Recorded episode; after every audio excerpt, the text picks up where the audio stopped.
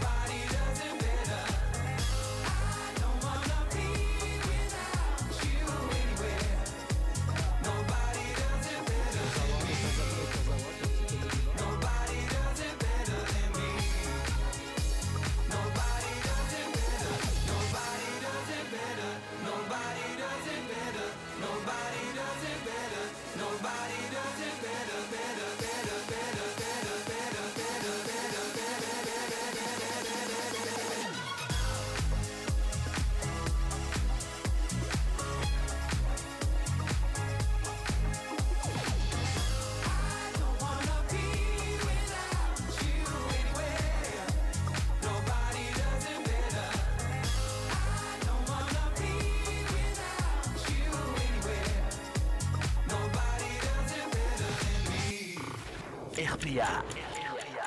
Radio RPA. Première radio de proximité du pays d'Arles. RPA. Il est 19h. Les dimanches 15 et 22 mars auront lieu les élections municipales 2020. Les Arlésiens devront faire un choix parmi les 10 candidats en compétition. Tous ont accepté de venir au micro de Radio RPA pour présenter leur projet et répondre aux questions que les Arlésiens se posent. Présenté par Baptiste Guéry, accompagné de Stéphane Del Corso et Ludovic Gazan, l'émission Élections municipales Arles 2020, c'est maintenant en direct sur RPA, la radio du pays d'Arles.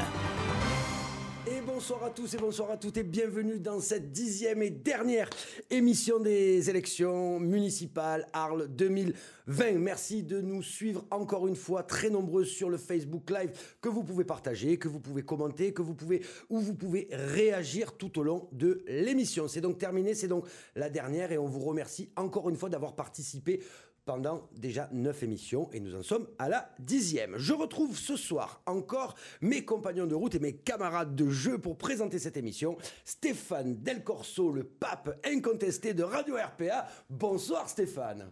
Bonsoir, ça fait très pape. Ça tu fait dit le très- pape. C'est vrai, c'est vrai. J'ai cherché Bonsoir à quelque chose tous. te mettre. Ouais, le pape, c'est pas Ouais, mal. ouais, mais, c'est- c'est pas mal. Tout va bien? On est prêt pour cette dernière? On est prêt, le Facebook Live monte bien, la technique est au top, comme à chaque émission, et nous avons l'équipe au top. Et nous avons l'équipe au complet car avec moi encore ce soir, j'ai la chance d'avoir Ludovic Gazan. Bonjour. Et, ah pardon. Oui, non, je- simple, net, efficace et parfois un peu coquin, qui sera en charge de retranscrire vos réactions et vos questions tout au long de ce live Facebook. Ludovic, comment ça va? Ça va très bien, Baptiste. Je suis coquin. Des fois, ça peut Cocasse arriver. aussi. Cocasse aussi, mais très jolie chemise en jean aujourd'hui. Oui. Il y a fait, un beau euh, panel de vestimentaire tout au long de ces 10 émissions. Pour la DER, de DER. Très bien. Alors, pour poser vos questions, vous pouvez le faire en bas de ce live Facebook tout au long de l'émission. Ludovic se chargera de les poser à la fin. Vous pouvez également les poser en MP pour qu'elles soient posées de façon un petit peu plus anonyme. L'émission se, déroule en trois parties, vous le savez. La première partie, ce sont les questions les plus récurrentes et les plus intéressantes qui sont sorties lors des, sur le site www.radio-rpa.fr. Donc, vos questions. La deuxième partie, ce sont 15 thèmes. Monsieur le candidat en tirera 5 au sort. Il aura 5 minutes pour les développer un peu plus que les 10 autres que nous aborderons sur des questions-réponses un peu rapides. Et enfin, la dernière partie, Ludovic posera vos questions que vous aurez posées pendant le live. Enfin, chaque euh, partie sera entrecoupée d'un morceau de musique choisi par le candidat. Et donc ce soir, pour cette dixième émission, nous avons la chance de recevoir le candidat des avenirs à partager, Monsieur David Grisble. David, bonsoir. Bonsoir à toute l'équipe et bonsoir à toutes et à tous. Merci d'avoir accepté cette invitation et ce moment de partage avec nous pendant une heure et demie sur Radio RPA. Merci à vous surtout pour la démarche. Je crois que c'est une démarche remarquable. Vous faites vivre le débat démocratique et dans l'instant que nous vivons, à l'approche des élections municipales, c'est très précieux. Donc vraiment, très sincèrement, merci à toute l'équipe de la Radio RPA. Eh bien, merci beaucoup. On essaye. En tout cas, ça a marché une heure et demie ensemble où nous allons parler de votre programme et de vos intentions de d'être maire d'Arles. Donc, David Grisbe, vous avez 48 ans. Vous êtes natif d'Arles. Vous êtes né à l'espace Van Gogh, d'ailleurs, je crois, si je dis pas de bêtises. à l'Hôtel-Dieu à l'époque. Effectivement. Vous avez habité pendant 25 ans à Saint-Lin-de-Giraud. Maintenant, vous habitez à Arles. Oui. C'est ça. Vous êtes conseiller municipal sortant. Vous êtes ingénieur de la fonction publique territoriale. Vous occupez actuellement le poste de chargé de mission au sein du service environnement et biodiversité de la région Sud-Provence-Alpes-Côte d'Azur. Tout à fait. C'est bien ça, je ne me suis pas trompé. Vous êtes également euh, premier vice-président de la communauté d'agglomération ACCM, président de la société d'économie mixte du Pays d'Arles, la SAMPA, et président de la société publique locale du Pays d'Arles, également la SPLPA. Exactement. Qui est Alors c'est un outil dont on va parler, puisque c'est un outil qui permet de développer des stratégies d'aménagement. D'accord. Et c'est un outil qui est méconnu, mais fort utile. D'accord, parce qu'effectivement, on le connaît peu et euh, je sais que le grand public connaissait tout, et même moi-même, je ne savais pas que ça existait, je l'avoue. David Grisbe. Donc beaucoup de cordes euh, à votre arc. Donc vous êtes en politique depuis de nombreuses années. Vous êtes, vous étiez un élu PS au début de ce troisième mandat. Ce n'est plus le cas aujourd'hui. Pouvez-vous nous situer votre position aujourd'hui à quelques semaines du premier tour? Ben effectivement, j'ai souhaité être libre de mes engagements et je me suis débarrassé il y a déjà pas mal de temps, plusieurs années, de cette appartenance politique pour des raisons qui m'appartiennent. Je ne me retrouvais plus dans cette formation politique telle qu'elle évoluait, à la fois au niveau national mais aussi au niveau local. Et donc j'ai euh, repris ma liberté. Et je crois qu'il n'y a rien de plus précieux qu'en politique que d'être libre. Alors, à l'heure actuelle, vous avez une liste qui est euh, apolitique, comme on appelle? Apolitique, non, parce que nous allons faire de la politique, hein, s'engager. Euh, donc nous ne sommes pas apolitiques, mais on dit plus communément sans étiquette. D'accord, sans étiquette. Alors on va commencer très vite par une première question qui brûlait les lèvres de beaucoup d'Arlésiens sur le site. Pourquoi ne pas avoir fait union, d'alliance avec d'autres candidats dits de gauche? D'abord parce que je porte un projet, je suis engagé, vous l'avez dit, depuis longtemps. J'ai eu le temps de construire ma réflexion. Je suis élu municipal depuis 1995, on y reviendra sans doute. Et donc euh, j'ai de l'expérience. Et je crois que c'est très précieux aujourd'hui de, pouvoir bénéficier de cette expérience et de porter son propre projet. Et donc, euh, je l'ai dit au début de mon propos, je souhaite être libre de cet engagement et donc euh, être pas assujetti à une quelconque. Parce que dans les partis politiques, il y a toujours quelqu'un au-dessus de vous, à moins d'être président de la République. Euh, ce qui n'est pas le mandat que je cherche à avoir aujourd'hui. Et donc, il y a toujours quelqu'un qui vient vous dire, ah ben non, c'est pas comme ça qu'on va faire. Et donc, euh, c'est vraiment le problème d'ailleurs de l'action politique, c'est d'avoir toujours une tutelle qui vous explique que même si c'est pas vos convictions, même si c'est pas vos choix, c'est ce qu'il faut faire dans l'intérêt du parti, comme on dit. Et donc, ça, j'ai voulu m'en débarrasser.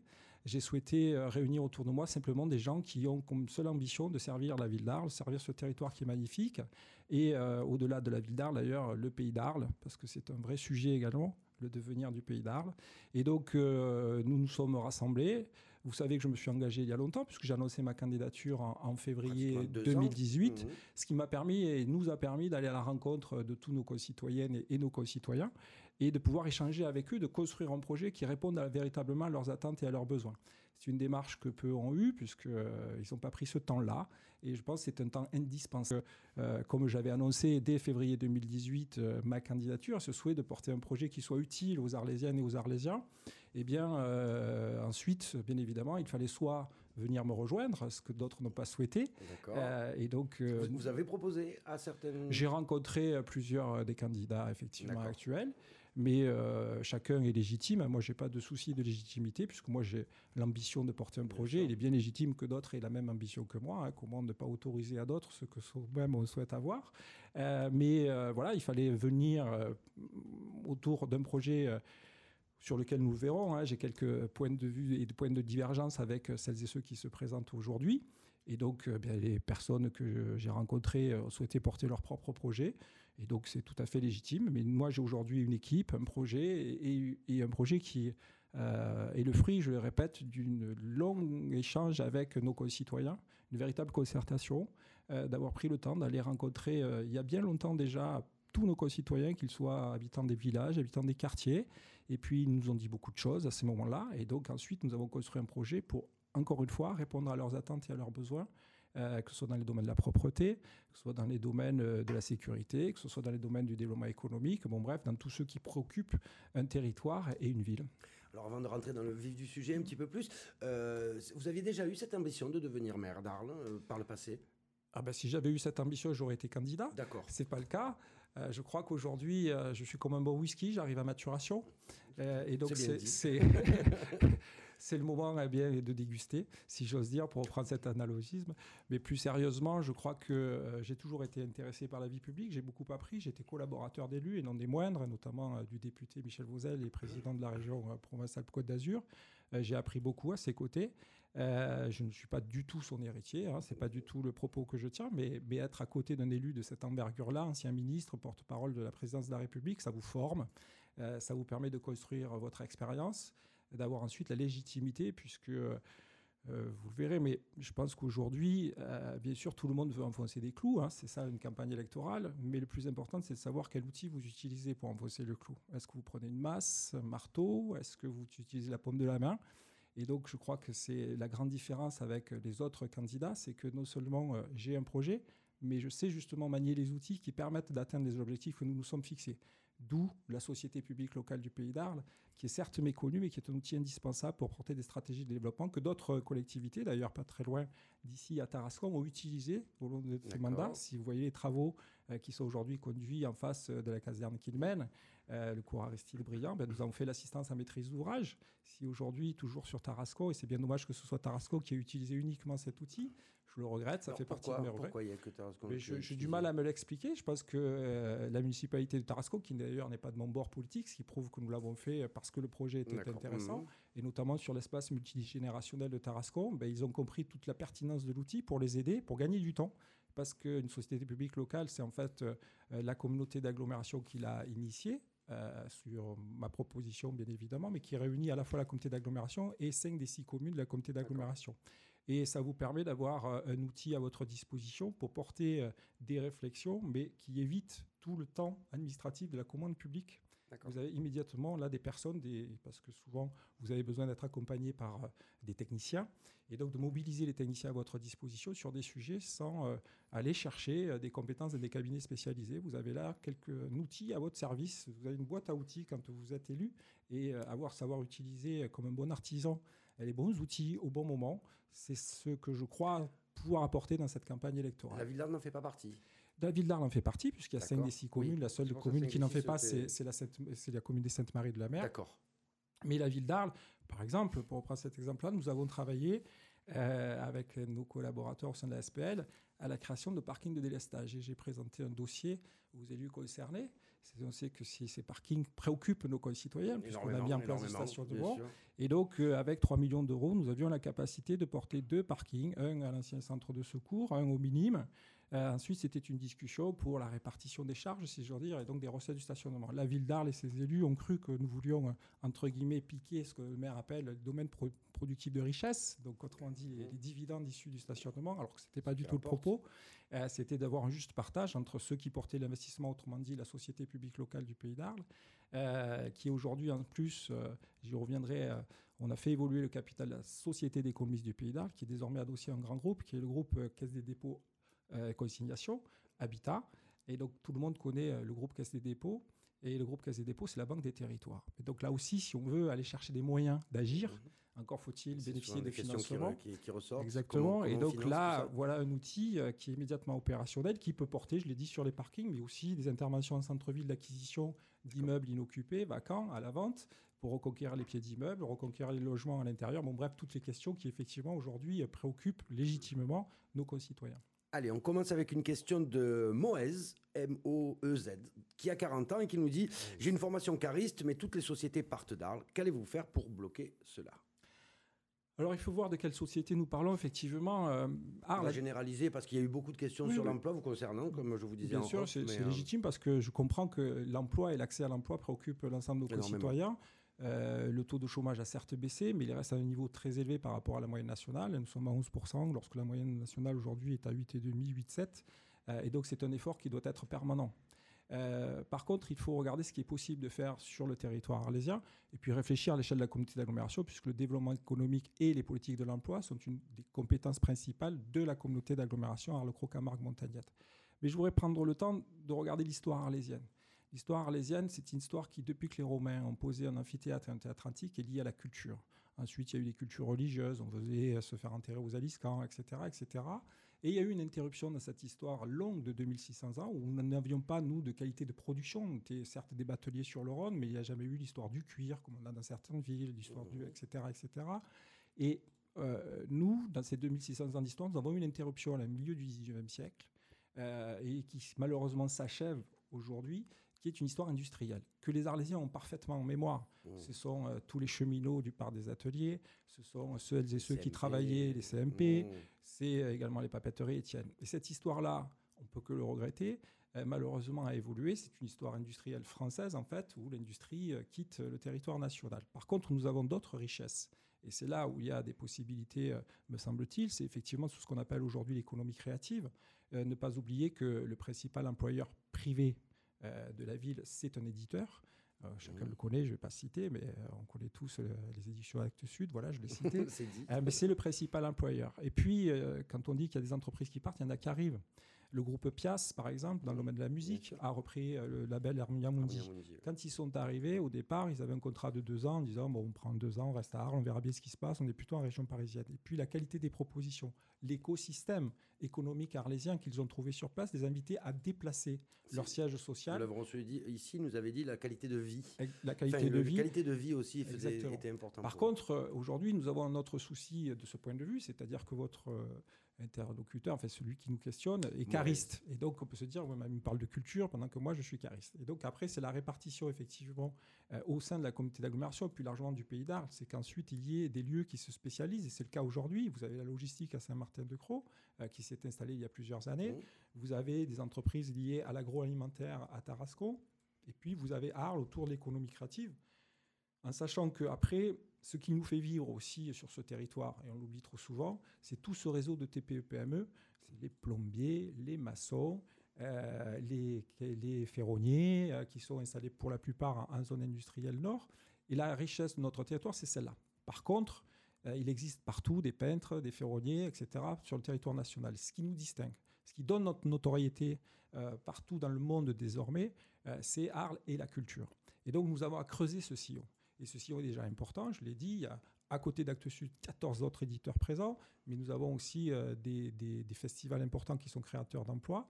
Et donc c'est en fait à l'échelle du pays d'Arles qu'il faut que nous euh, travaillons pour que eh bien, chacun puisse euh, trouver un emploi qui corresponde à ses, à ses formations. J'y reviendrai parce qu'on a un souci de ce point de vue. Et donc aussi, c'est aussi accompagner les personnes vers des formations dont les métiers existent sur notre territoire.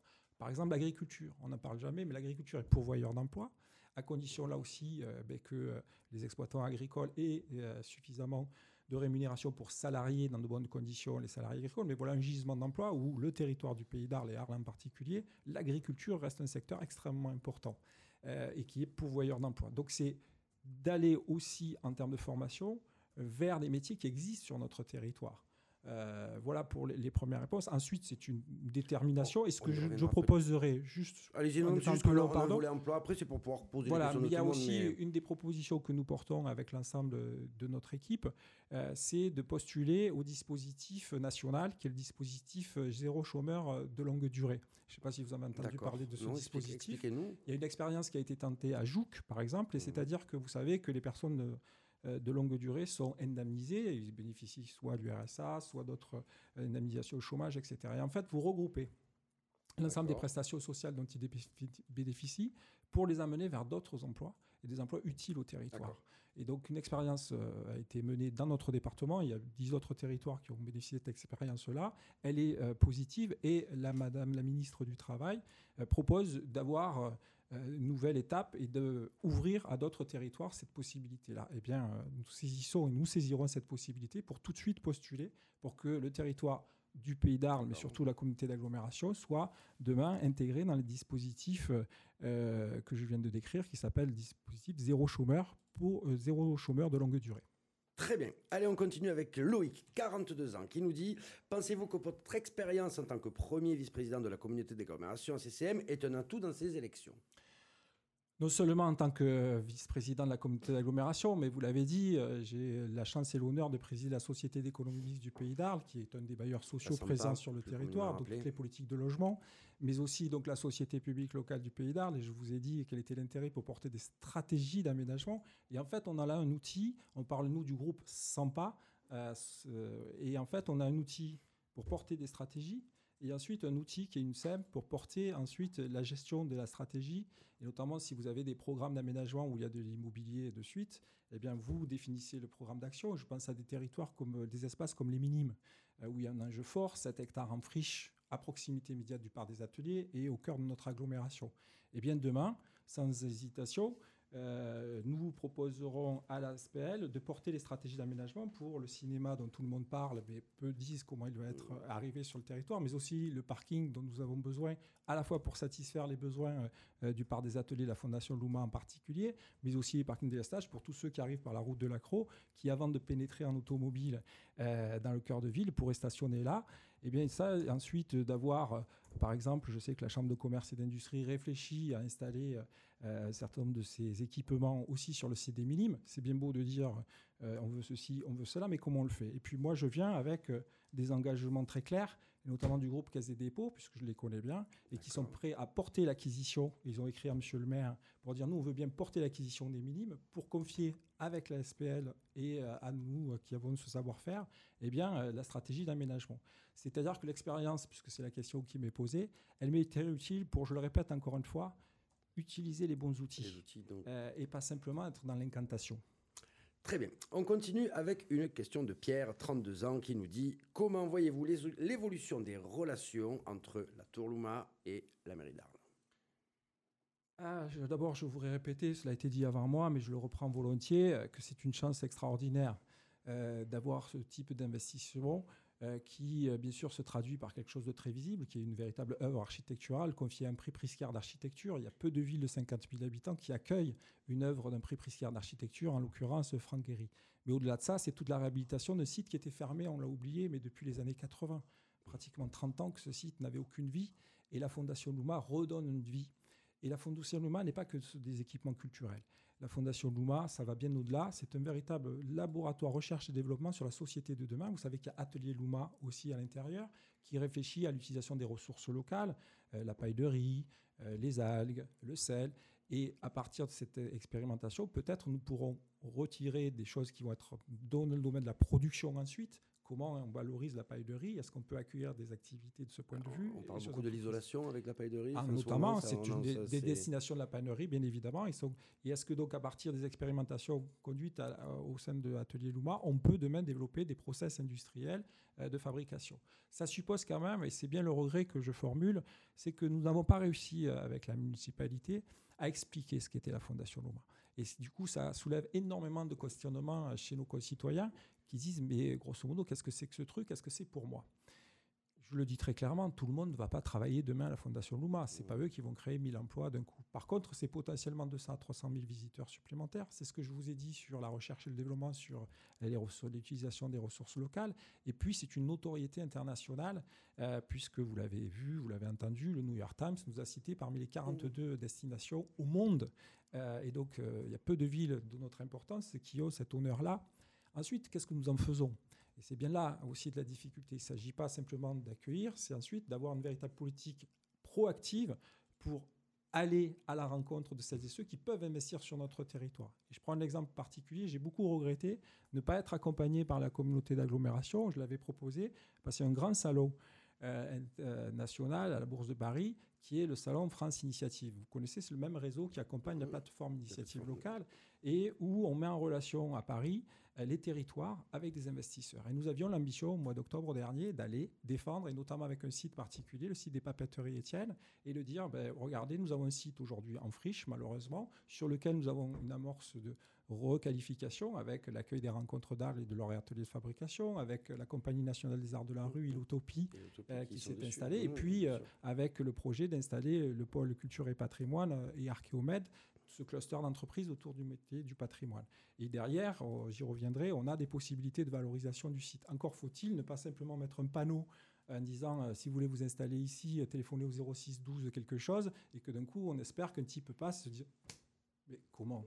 C'est là qu'il faut que je m'installe. C'est pas comme ça que ça se mm. passe. C'est aller là où euh, ben, les entreprises ont pour les, leurs salariés deux à trois heures de transport quotidien qu'ils ont un ciel un peu gris sur le bas de la tête, qu'ils n'ont pas la chance de vivre au port de la Camargue ou des Alpilles, euh, qu'ils n'ont pas la chance de voir la qualité de vie que vous avez vous-même indiquée, et leur dire vraiment, si vous travaillez dans ce domaine de l'image, dans le domaine du son et de la musique, dans le domaine de l'édition, euh, vous aurez, euh, dans le domaine du métier du patrimoine, vous aurez un écosystème arlésien qui va favoriser votre activité. Mais il n'y a pas que ce développement-là. Je répète, ce qui fait vivre notre économie aujourd'hui, c'est tout ce réseau de TPE-PME. Par contre, notre notoriété, c'est Arles et la culture. Et ça, ça ne pourra pas changer parce que ça fait 2600 ans d'histoire. Et je pense que demain, euh, l'équipe municipale qui s'installera doit faire preuve de ce point de vue de beaucoup d'humilité. Euh, quand bien même nous faisons un mandat, aller voir deux, ça fait 12 ans, 12 ans dans 2600 ans d'histoire. Je pense qu'il faut quand même redescendre sur Terre et, et se dire que l'action que nous avons à avoir, elle va poursuivre et prolonger un mouvement qui est très ancien. Depuis que les Romains ont posé, je répète encore une fois, un théâtre antique et un amphithéâtre, art, les cultures. Et c'est ce qui fait notre image de marque. Après, nous avons eu beaucoup de chance d'accueillir un peintre qualifié à l'époque d'un peu fou, qui a peint ses plus belles toiles en représentant notre ville et notre territoire, qui nous donne là aussi une, une, renommée internationale. Nous avons eu la chance de pouvoir compter sur des Lucien Clergue, euh, et d'autres encore qui l'ont accompagné pour créer il y a 50 ans les rencontres internationales de la photographie. Euh, nous sommes la Provence, nous sommes la tauromachie, nous, sommes, nous avons des vecteurs de communication. Vous pensez que dans 50 ans, on dira il y a Van Gogh, euh, il y a les Gypsy Kings et il y a Luma enfin, est-ce que, est que ça fera En tout cas, j'espère pour les Gypsy Kings qu'ils soient effectivement à côté de Van Gogh. Et, oui, non, mais ce que je veux dire, c'est voilà, est-ce que ça sera les arènes Je, pense que, que, c'est là où il faut que nous soyons modestes. C'est-à-dire que l'histoire d'Arles, elle s'est faite avant nous et elle continuera après nous, quoi que nous en pensions. Et que cette histoire, c'est donc nous, notre rôle de municipalité, c'est non pas de défaire, d'inventer des choses en disant c'est moi qui l'ai fait, etc. C'est plutôt de répondre aux attentes et aux besoins d'un territoire, des attentes parfois très basiques, on va l'aborder sans doute, la propreté, etc., mais des, des, attentes beaucoup plus ambitieuses. Et on revient à votre interlocuteur de tout à l'heure qui souhaitait effectivement qu'on ait une dynamique autour de l'emploi. Mais si, parce que ce territoire, il a absolument besoin me semble-t-il, de deux choses, et c'est le constat de, qui est le fruit de mon expérience. On parle souvent du manque de moyens, c'est une réalité. Et donc la première des nécessités, c'est de créer euh, et accueillir des activités qui génèrent de nouvelles richesses. Ce territoire a besoin de richesses c'est notre priorité dans notre projet politique, c'est d'abord générer des richesses. Vous voyez que je ne parle pas tout de suite d'emploi, je parle bien de mmh. richesses, parce que sans ressources fiscales, ensuite, derrière, vous avez du mal à assurer les services publics que vous devez assurer auprès de vos concitoyens. Donc c'est le devoir numéro un. Mais ce qu'il manque à ce territoire aussi, c'est un véritable projet politique qui donne à lire un avenir. Et c'est bien, je reviens à la Fondation Luma, la question de Mans, c'est c'est que depuis dix ans, ce projet-là est en gestation, il est sorti de terre mmh. et on le voit depuis euh, l'ensemble de la ville comme le nez au milieu de la figure. la fin, là, quand même. Voilà, oui, oui, euh, normalement, ça n'a pas, mais ce projet est en, gestation depuis dix ans. Mais qu'est-ce que nous avons expliqué aux Arlésiens de l'intérêt de ce projet? Mmh. Pourquoi c'est une chance pour Arles Pourquoi c'est extraordinaire de pouvoir accueillir quelqu'un qui a investi 300 millions d'euros. On n'en est plus à 200, on en est à 300 millions d'euros d'investissement, qui est donc le principal investissement privé de, aujourd'hui sur tout le département des Bouches-du-Rhône. Peut-être que le grand port maritime de Marseille, encore, je ne suis pas tout à fait sûr. On a cette chance-là, qui en plus a généré une nouvelle dynamique. Cela a été dit, il a, a été accompagné ensuite par d'autres investisseurs. Aujourd'hui, euh, euh Fragonard arrive, euh, l'IFAN s'installe, euh, et bien d'autres encore, comme la Fondation Ortiz. Après, c'est le décalage entre ce temps dont j'ai parlé tout à l'heure, qui est un temps d'une culture ouvrière qui est très forte à industrielle, qui a marqué des époques. Tout le monde avait euh, le rythme fixé par les sonneries d'entrée de service euh, au part des ateliers. Cette histoire-là, on peut le déplorer, on peut le regretter, on peut le dénoncer, Mais aujourd'hui, malheureusement, elle semble être en passe de, s'arrêter, puisque la dernière grande entreprise qui a employé plus de 50 salariés, qui est la SME, la cartonnerie, est en train de réduire ses effectifs pour transformer son lieu de production en simple lieu de stockage. Euh, et donc, euh, il faut avoir une dynamique qui s'appuie sur nos qualités. L'agriculture, je le répète, c'est très important. Euh, avec toutes les questions liées à l'alimentation aujourd'hui qui préoccupent nos concitoyens, c'est un enjeu pour nous d'accompagner les agriculteurs. J'y reviendrai parce qu'il y a de vrais soucis de ce point de vue euh, en termes d'équipement euh, pour les agriculteurs. Et ensuite, ce qui fait la richesse, je l'ai dit, c'est aider les chefs d'entreprise installés en zone nord dans de bonnes conditions de travail, la requalification de la zone nord, aider les commerçants après avoir fait shopping promenade. C'est un autre investisseur qui est arrivé. Euh, c'est 30 millions d'euros, c'est une centaine d'emplois aujourd'hui. Euh, j'espère qu'il y en aura d'autres puisqu'il reste encore des cellules inoccupées. Euh, et puis aujourd'hui, ce que j'observe aussi, c'est qu'il y a une dynamique qui montre qu'Arles se transforme. c'est aussi le retour de l'immobilier et des investisseurs, des promoteurs immobiliers privés. Il y a au moins deux grands projets, un en route de l'Acro avec Primo Sud, un au nord de la ville avec le groupe Piché. Il y a bien longtemps que nous n'avions pas accueilli des promoteurs privés. Et là aussi, c'est de la richesse qui est générée parce que pour construire des logements, qui travaille? Des entreprises et souvent des entreprises locales pour éviter les transports. Et nous avons, euh, ben, dans le domaine du BTP, dans la fédération du BTP, des entreprises fortes sur le territoire. Et donc cette dynamique-là, ensuite, il faut le fixer pour un projet politique. Il faut donner à lire et à comprendre à nos concitoyens l'évolution de leur ville. Oui, il y avait un passé industriel. Je doute qu'on puisse le retrouver. Et donc, on a un autre avenir à construire ensemble, mais encore faut-il avoir cette vision d'un avenir possible et le construire les uns avec les autres, parce que c'est le deuxième souhait que je formule, c'est que nous travaillons les uns à côté des autres. Et c'est bien un mal qui est du coup très fixé sur notre territoire. Et donc, on a besoin d'apprendre et d'avoir de véritables synergies, de se fixer des objectifs entre tous les acteurs, que ce soit la chambre de commerce, que ce soit la communauté d'agglo, que ce soit la ville, bien évidemment, mais aussi toutes les. Aujourd'hui, euh, les chefs d'entreprise se structurent en association, Écopole en zone nord, Cap Fourchon pour Fourchon. Et donc, c'est construire ensemble ne pas décider seul, parce qu'aujourd'hui, personne n'a la vérité révélée, ça n'existe pas, je ne suis pas l'homme providentiel. Par contre, j'ai la volonté, c'est tout le rôle du politique, c'est d'être un peu le chef d'orchestre avec des musiciens euh, et de faire jouer une belle harmonie plutôt qu'une cacophonie. Justement, vous parliez d'un service municipal fort, et on a une question là-dessus, qui est une question, elle est où? Elle était là, je l'ai vue. Euh, euh, oui, de Rachid, 48 ans, qui nous dit, Monsieur Grisbe, qui est, vous qui êtes en mairie depuis longtemps, quel avenir pour les agents municipaux? Ah ben, L'avenir pour les agents municipaux, alors ça dépend comment on le prend. Leur avenir personnel, il est fixé par le cas de la fonction publique. je passe. oui, j'ai bien compris la, question. Ce que je, veux dire, c'est qu'on a à redresser l'appareil municipal, hmm. c'est incontestable. Euh, ça ne veut pas dire que les agents municipaux ne sont pas au travail. Euh, c'est un procès trop injuste qui leur est souvent adressé. Par contre, quelles sont les missions qui leur sont demandées? Euh, et ça, c'est que chaque agent doit connaître effectivement ses missions. Il y a des fiches de poste qui n'existent pas forcément. Et donc, euh, et ensuite, il faut qu'il soit évalué au regard de la fiche de poste. C'est d'abord une obligation, ça aussi. Euh, et puis, il y a aussi à remettre de l'encadrement intermédiaire. Ce qui s'est passé ces dernières années, c'est que pour faire de la gestion budgétaire, on s'est beaucoup appuyé sur la masse salariale. Et donc, on a tenté, on est passé de 1400 agents à 1100 et quelques. Mais on a aussi supprimé le corps intermédiaire c'est-à-dire ce que dans une usine on appelle le chef d'équipe, le contremaître, etc. Et nous, on a une haute administration et, entre guillemets, sans que ce soit péjoratif, des personnes qui exécutent les missions euh, qui sont espérées. Si vous ne contrôlez pas, si vous n'avez pas cet relais intermédiaire, c'est-à-dire ce qu'on appelle la fonction publique, les cadres B de la fonction publique, eh bien, euh, aujourd'hui, vous n'avez euh, le mouvement, si j'ose dire, n'est que descendant, il n'est pas souvent compris, et donc on a besoin de restructurer l'appareil en faisant des choix. Et c'est là aussi ce qui me distingue parfois euh, des candidats euh, qui se présentent, c'est que j'ai l'impression qu'ils veulent tout faire d'un coup. Et qu'il y a 60 policiers municipaux, mais en même temps la médiathèque, mais en même temps du personnel suffisant dans nos écoles, etc. etc. Tout n'est pas possible. Euh, grisme ou pas grisme, euh, personne n'a trouvé la poule aux œufs d'or. et donc les moyens budgétaires sont limités. Et donc c'est de vrais choix politiques qui sont devant nous. C'est pour ça que les propositions que je formule sont beaucoup plus modestes que, que d'autres en termes de police municipale, mais ils existent. Euh, parce que je veux en même temps redonner tout son souffle à la médiathèque pour en faire le pivot d'un vrai projet éducatif municipal. J'y reviendrai, parce qu'il y a une grosse préoccupation euh, de notre part avec l'ensemble de mes équipes, c'est qu'aujourd'hui, 25%, soit un élève sur quatre, 25% euh, des élèves arlésiens quittent le système scolaire sans aucune qualification, brevet des collèges compris.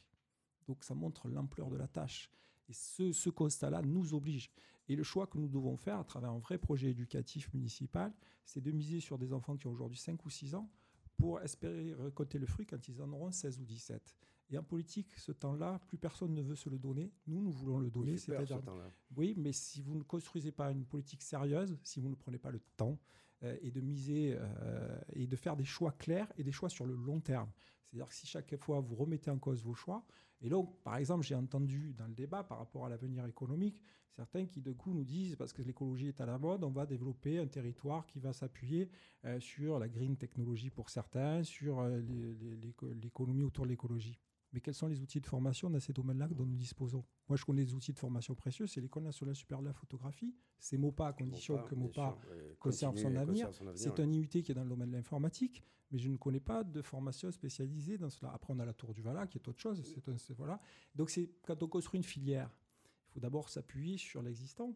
Euh, et par exemple, quand je parlais tout à l'heure de tout ce réseau de TPE-PME, E, il y a un outil qui est là aussi, euh, non pas méconnu, mais qui a encore largement la place d'accueillir, c'est le centre de formation des apprentis de la filière BTP, justement, où il y a 200 capacités, une capacité d'accueil de 200 Qui- élèves. le rond-point de Gimont. Exactement. Et aujourd'hui, ils sont 80. Là aussi, c'est à nous. Et donc d'avoir euh, comment on met un rapport, comment on, on revalorise l'apprentissage celles et ceux qui n'ont pas toutes les qualifications Mmh. dont je viens de parler, et comment on les amène à rencontrer des entreprises. C'est-à-dire que c'est là le rôle de la municipalité, c'est de faire du lien. C'est pas de faire soi-même, c'est d'accompagner celles et ceux qui font en leur donnant les moyens de réussir.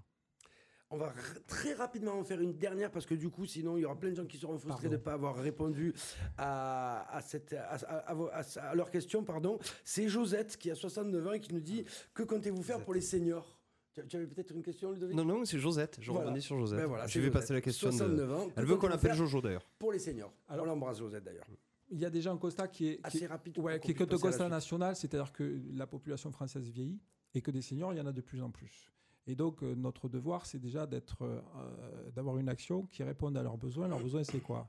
C'est lorsqu'ils sont les plus fragiles, eh ben, le maintien à domicile, l'aide à domicile, ce que fait le centre communal d'action sociale, qui demain basculera peut-être en centre intercommunal d'action sociale. C'est Euh, un souhait de votre part? C'est un souhait, c'est surtout une compétence désormais de la communauté d'agglomération qui a été décidée, donc c'est- il n'y a plus le choix. Voilà, donc nous aurons demain à nous interroger pour partager euh, l'action sociale à l'échelle et ça me paraît pertinent. Euh, mais euh, donc ça, c'est pour vraiment les besoins euh, immédiats, si j'ose dire. Et puis, euh, quand on est senior, comme on dit aujourd'hui, euh, ou personnes âgées, comme on disait il y a encore quelques temps, on n'est pas tout de suite en invalidité, on n'est Oui, pas non, tout de parce suite. que je pense pas Et- que Josette, vu et- sa réaction ouais, ouais. générale. Et donc, euh, il y a le aussi, soit, ouais, ouais. il y a aussi d'avoir une politique de loisirs. Et c'est symbolique. C'est pas dessus que c'est pas leur Non, situation ne va pas se transformer. Ce que nous proposons, mais c'est le retour d'un bal mensuel à la salle des fêtes. D'accord. Alors c'est complètement symbolique, mais j'y tiens. Pourquoi? Parce que autres, les, les personnes adorent danser. Et sur Arles, il y a énormément de très bons danseurs. Et, et Vous retrouver... dansez bien vous-même. Non, Non. non, ça, par contre, euh, voilà. Euh, ça, moi, non. Ah, on en parlait tout. à l'heure. Exactement, non, non, pas du tout, malheureusement. J'aimerais bien, parce que quand on voit quelqu'un danser le tango, c'est tout à fait exceptionnel. Et Dieu sait s'il y a des pratiquants du tango euh, sur notre territoire. Mais, et puis, ça va au-delà de simplement le, le moment de, de- de loisir et de détente. C'est aussi de prendre soin de l'autre. Oui, oui, oui, Pourquoi il sûr. est là? Pourquoi elle n'est pas là aujourd'hui? Est-ce que tu sais tu as des nouvelles? Bon, Bref, et de lutter contre la solitude qui parfois euh, préoccupe nos C'est un anciens. Donc à la fois leur rendre les services, euh, voilà. et puis il y a, ce que vous poserez sans doute comme question, il y a aussi toute l'offre de soins qui est une vraie Mmh. question, le devenir de l'hôpital de ce point de vue, euh, le pôle de gériatrie, et j'ai la chance de pouvoir compter dans mon équipe euh, sur le docteur Levrault, que chacun connaît, d'abord pour son engagement politique passé, mais aussi et surtout parce que c'est le chef du pôle gériatrie de l'hôpital d'Arles et la directrice des maisons de retraite, que ce soit Jeanne Calment ou la maison du Lac. Et donc nous pouvons compter sur son expérience pour justement, sur l'offre de soins, essayer d'améliorer les conditions de vie de nos concitoyens les plus âgés.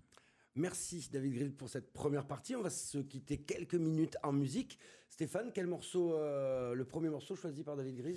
Eh bien, écoute, le collectif Lisba. Ah, Ah Belle nous surprise. l'avons reçu. Belle surprise, nous avons réussi à avoir la. voilà, parce qu'on n'y arrivait pas. Donc pourquoi Exactement. quel choix Explique-nous rapidement ce choix, Bah, David. D'abord parce que, euh, au-delà du collectif d'Isba, vous allez reconnaître une voix arlésienne que j'aime beaucoup parce qu'il a beaucoup de talent. Euh, et puis, euh, j'ai la chance de vivre à côté de chez lui, nous sommes voisins. Euh, et donc, j'apprécie énormément Jean-François Véran. Mais le collectif d'Isba, au-delà de Jean-François Véran, euh, s'est installé depuis longtemps euh, à domicile à, à, à- Griffeuil. Griffeuil, à l'espace euh, Ariane. à l'espace Ariane, et nous les avons au titre de la SAMPA accompagnés dans cette station. Je ne suis pas le seul, hein, il y a plein d'autres Mmh. structures qui les ont accompagnés. Euh, mais voilà un collectif qui est dans un quartier d'habitat populaire pour délivrer euh, et- et, euh, des, des- d'apprentissage autour des, des pratiques du théâtre et qui est tout à fait remarquable. Et je voulais, un, saluer à la fois le collectif Visba, mais aussi et- et mon ami euh, Jean-François Véran. On écoute tout de suite le collectif. Ben, on se retrouve dans quelques minutes avec David Grise pour la deuxième partie de cette émission, de cette dixième. Merci. Élection municipale 2020 sur Radio RPA. Même si je sais qu'on ne changera pas le monde, je ne peux pas rester là en me croisant les bras. Même si je sais qu'on ne changera pas le monde, je ne veux plus les voir pleurer. Ça vaut le coup d'essayer. Essayons pour une fois de regarder droit devant nous. Avançons la tête haute sans plus jamais se mettre à genoux. N'y a plus aucune raison de rester au fond du trou.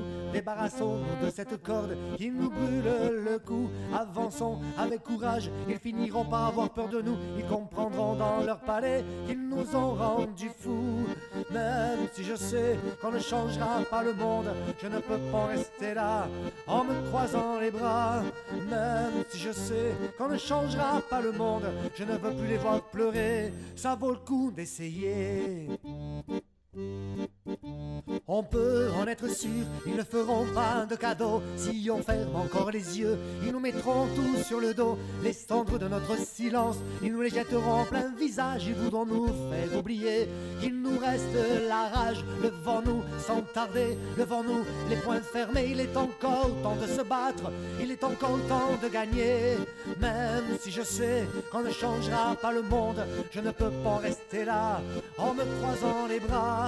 Même si je sais qu'on ne changera pas le monde, je ne veux plus les voir pleurer.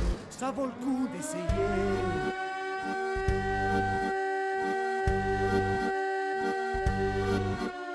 Reprenons le chemin qui nous ramène à la surface. Ne les laissons pas croire que nous sommes à l'aise dans notre cage. Si on veut encore se regarder dans la glace, n'attendons plus que ça passe. Ne restons pas sur place. Levons-nous sans tarder. Levons-nous les poings fermés. Il est encore temps de se battre. Il est encore temps de gagner.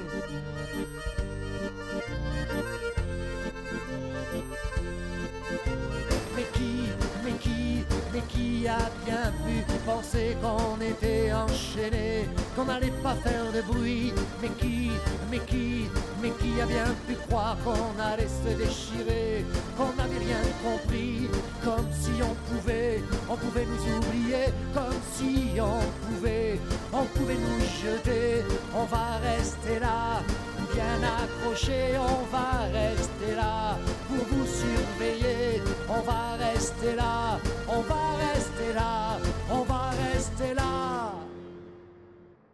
Même si je sais qu'on ne changera pas le monde, je ne peux pas rester là en me croisant les bras. Même si je sais qu'on ne changera pas le monde, je ne veux plus les voir pleurer. Ça vaut le coup d'essayer. Ça vaut le coup d'essayer. Ça vaut le coup d'essayer. Ça vaut le coup d'essayer. Ça vaut le coup d'essayer. Ça vaut le coup d'essayer. Ça vaut le coup d'essayer. Ça vaut le coup d'essayer. Ça vaut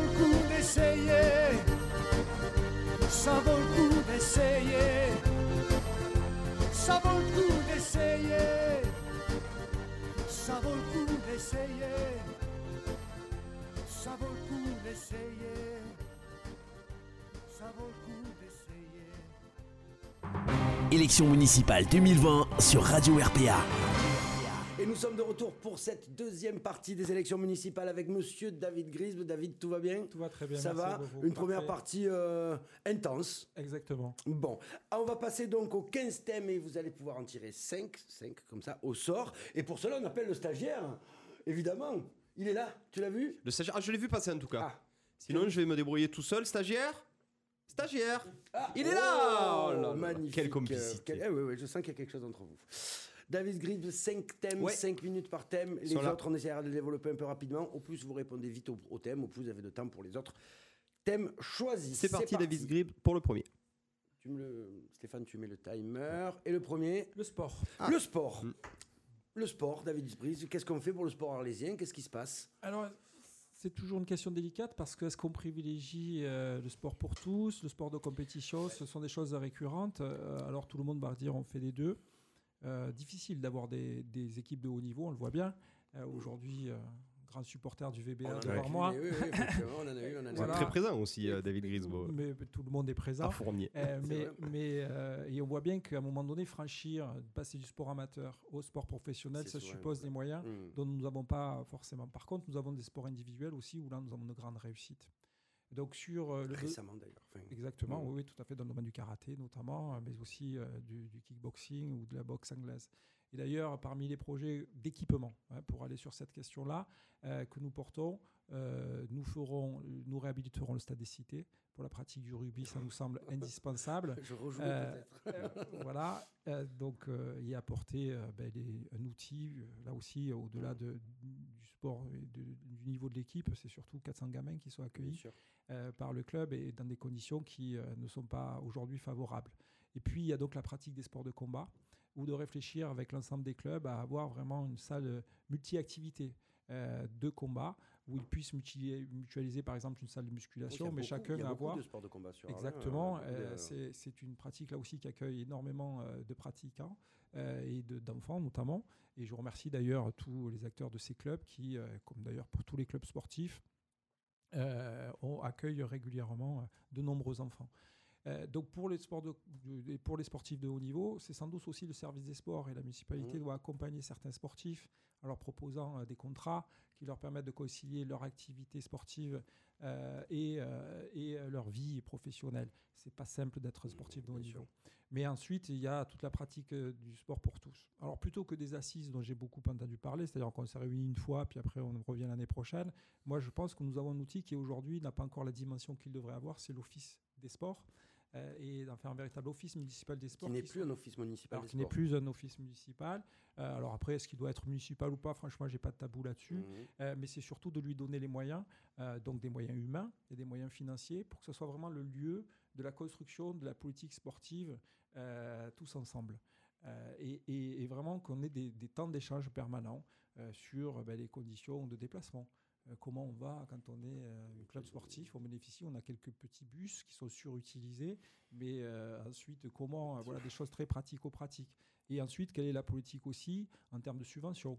Euh, Comment on mutualise des moyens humains en termes de secrétariat, de comptabilité, ce qui est voilà. Et donc d'avoir un lieu d'échange permanent et vraiment de donner toute sa place à l'Office des sports dans la construction de la politique sportive municipale.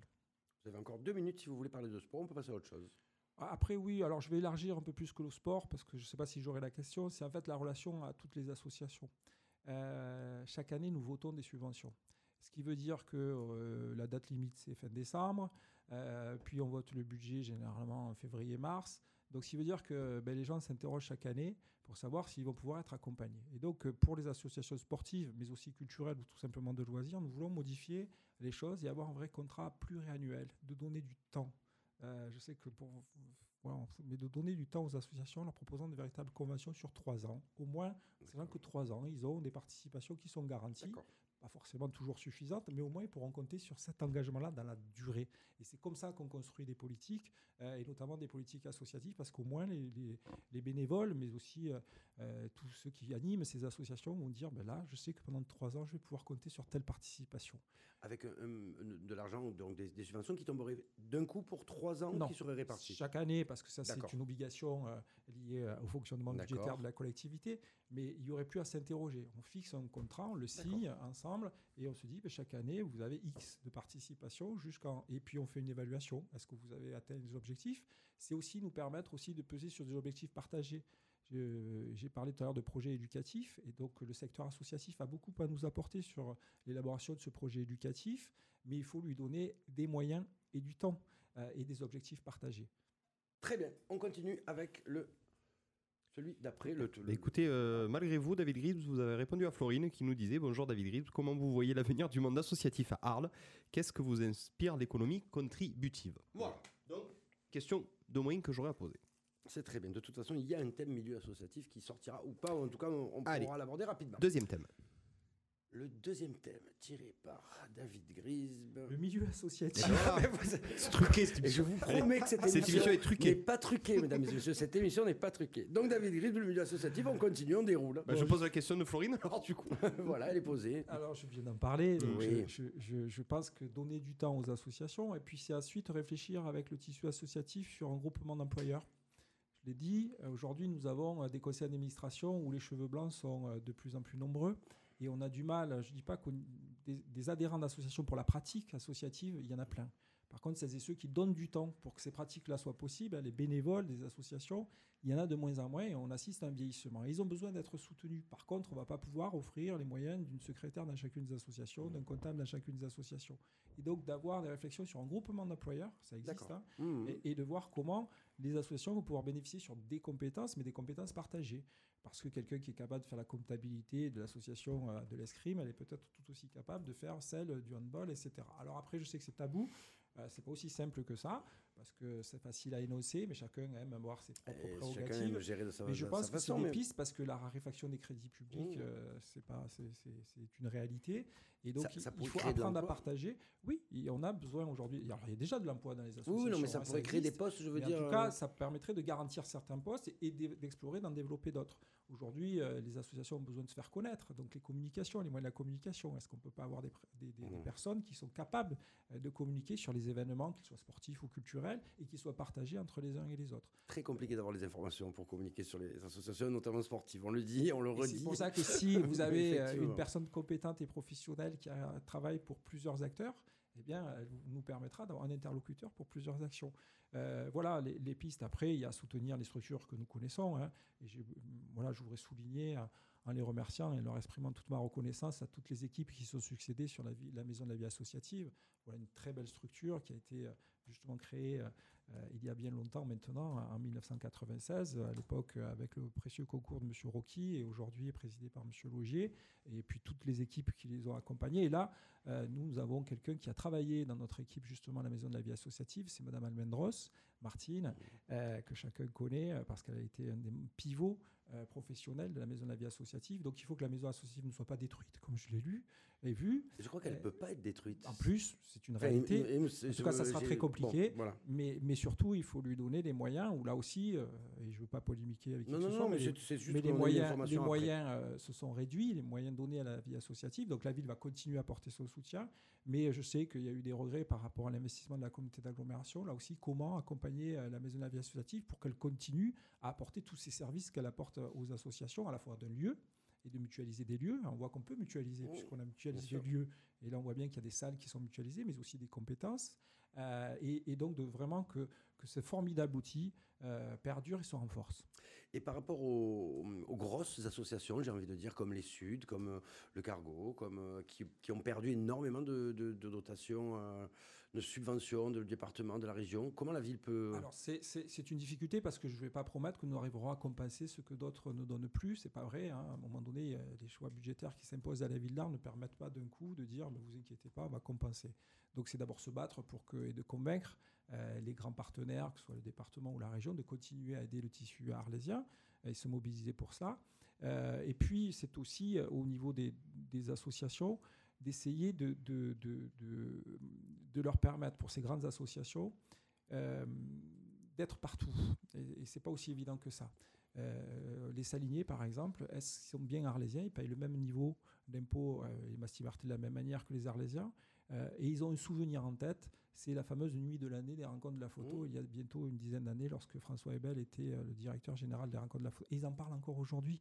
Et donc, c'est aussi inciter et quasiment inviter euh, ces grandes associations. Il y en a qui le font. Les Sud à Mastibert, c'est une longue histoire, par exemple. Mais aujourd'hui, vous avez d'autres festivals qui ne sont pas présents sur l'ensemble du territoire. Et donc, ces grands opérateurs euh, doivent bien comprendre que le territoire alésien, il est vaste et que c'est partout. Alors, pas chaque année, mais qu'on Mmh. peut être une année à Raphaël, une année à Mastibert, une année à Salier ou à Gageron, et d'avoir des manifestations, et pour que les Arlésiens adhèrent à ces grandes structures et qu'ils arrêtent de dire, mais finalement, ça, c'est pas pour nous. Euh, et, donc, exclus. et c'est donc une invitation, parce qu'on ne pourra pas les obliger, mais euh, les moyens d'une collectivité, c'est d'inviter, c'est d'inciter, et donc de, auprès de ces grands opérateurs, d'aller sur l'ensemble du territoire communal. Très bien, on continue. Troisième thème, s'il te plaît, Ludovic Gazan. Allez, troisième la main thème. ferme. L'antépénultième thème, Baptiste Guéry. Un Bah, peu de culture ne fait jamais de mal. Tu, tu m'envoies ravi. La jeunesse. La jeunesse, David Grisbe, la jeunesse. On va remettre le et on repart. C'est parti pour la jeunesse. Allez. Comment on la garde dans notre ville, cette jeunesse? Alors, Enfin, de quelle jeunesse parlons-nous? Parce que la jeunesse, ça commence à, depuis la naissance jusqu'à l'âge adulte. Et donc, il y a beaucoup de choses à faire. Euh, pour la petite enfance, c'est aussi un secteur de la jeunesse, c'est très important. Nous avons des structures. on a tout rassemblé. Donc allez-y, euh, hein, vous pouvez parler de la petite enfance jusqu'à.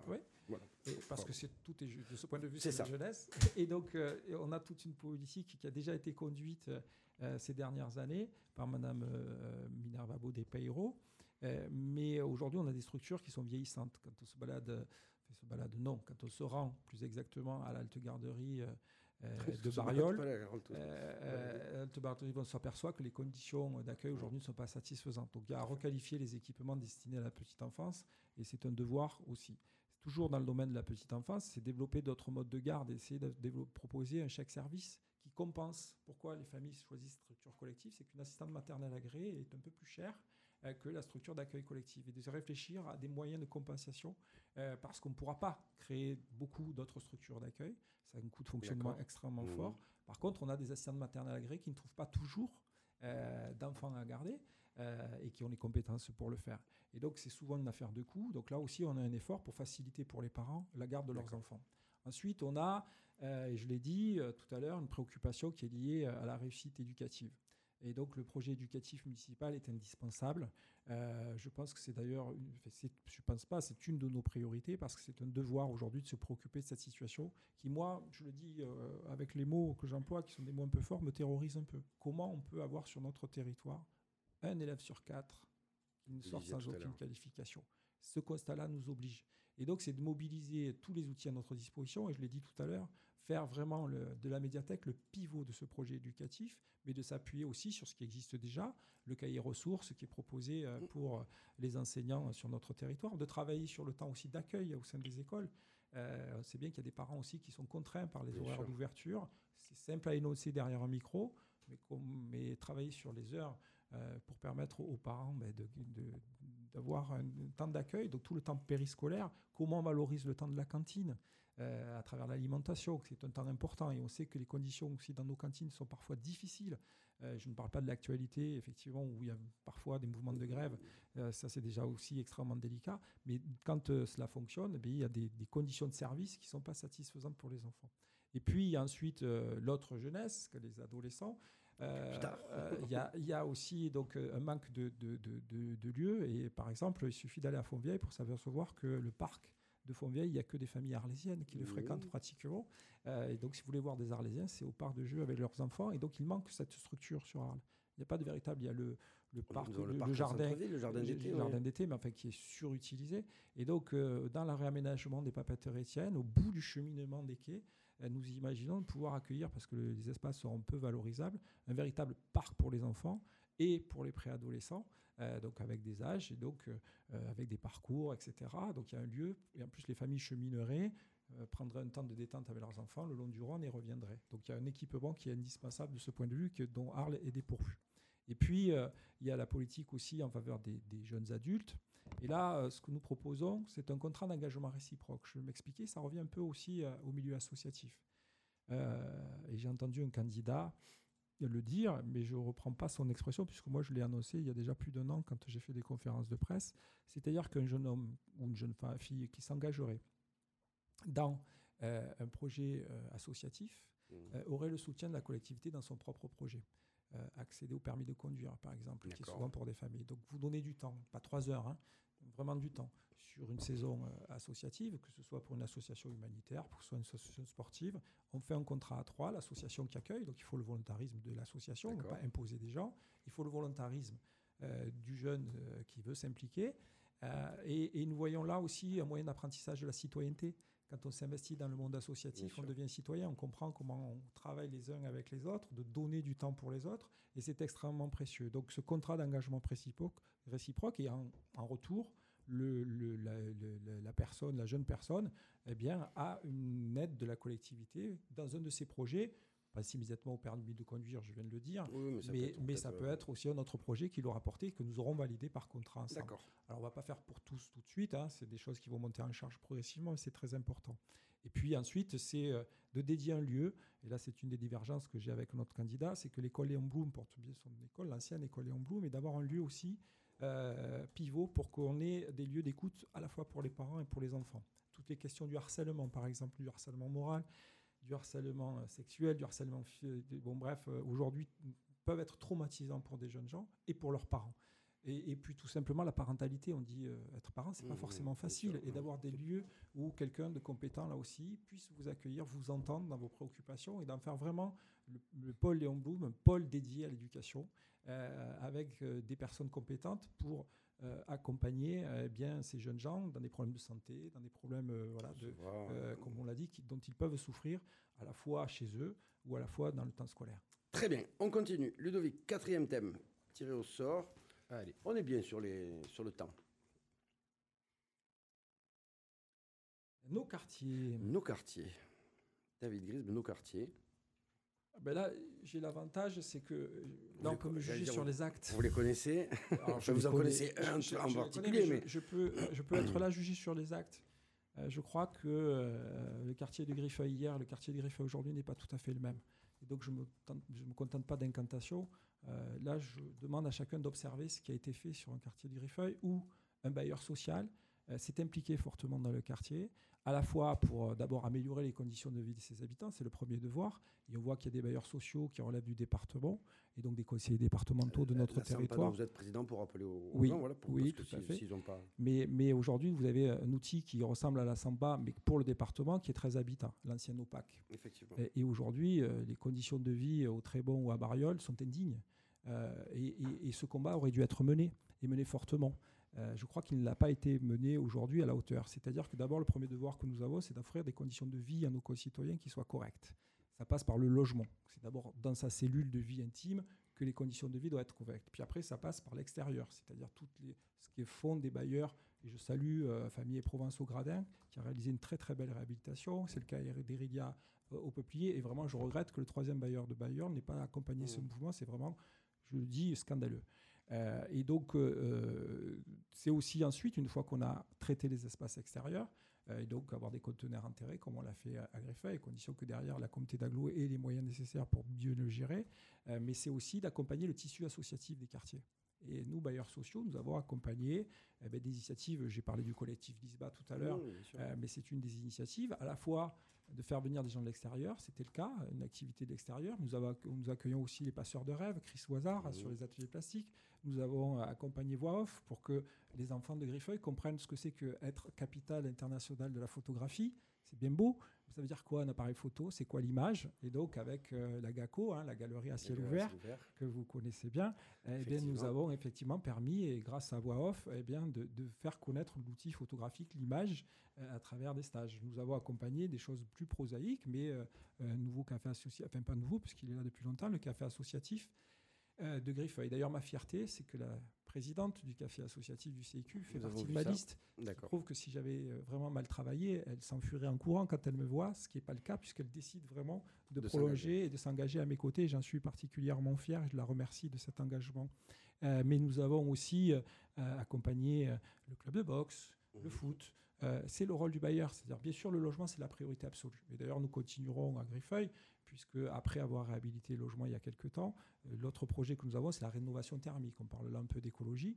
Euh, et donc, rénover euh, et isoler euh, les façades, ça requalifiera à la fois l'esthétique, ce qu'a fait d'ailleurs Famille Provence, je le redis encore une fois, mais c'est aussi euh, permettre des économies d'énergie et autrement dit des dépenses euh, aux- aux Amoindries. locataires avec des charges qui sont amoindries.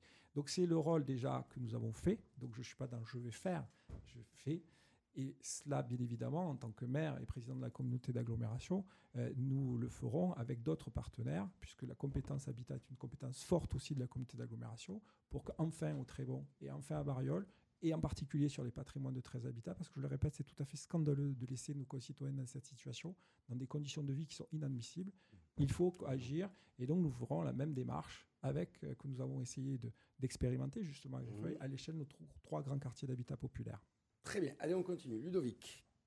On n'a pas de réaction, euh, Ludovic? Comment? On n'a pas de réaction sur le Facebook Live? Euh, Non. Sur les quartiers, non? Sur les semble. quartiers? Si tu, ben Vas-y, tu veux poser une question? Euh, ben, Oui. une, une question, tiens, parce que moi ça s'affiche avant sur, le- sur les quartiers. Euh, il nous reste euh, une Allez, minute. Allez. Euh, Fatima qui nous dit, euh, après avoir déclaré publiquement soutenir notre association Griffeuil euh, en tant que président de la SAMPA, euh, elle nous, on nous réclame euh, 10 000 euros de loyer. Ah oui. En nous forçant à fermer nos portes Voilà. dans le quartier de Griffeuil, Voilà. vrai, faux. Alors c'est un peu injuste d'avoir ce procès-là parce que. C'est pas un procès, c'est une question. Non, non, attention. La question Oui, est oui. plus, plus, plus publiquement, donc non, non, euh, mais je, c'est je- je euh, réponds parce que c'est une, c'est une vraie question et je voudrais pas que les propos de Fatima C'est pour ça il vaut mieux en répondre Benhammer directement. soient, soient traduits. Et, si- Euh, et donc, euh, euh, je, je vais m'expliquer.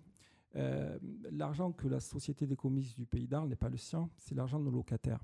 Et lors- lorsqu'on passe un contrat de location, et nous avons accepté des conditions de location extrêmement préférentielles par avoir accueillir l'atelier de beauté solidaire, euh, qui est effectivement une très très belle initiative que j'ai soutenue dès le départ parce que j'ai facilité son installation sur le quartier des Griffeuils. Mais je trouverais injuste, alors que tout le monde est venu à côté d'elle faire la photographie, euh, conseiller départemental, conseiller régional, sous-préfet, etc., etc., que seuls les locataires de la SAMPA supportent la charge des difficultés qu'elle rencontre dans son fonctionnement.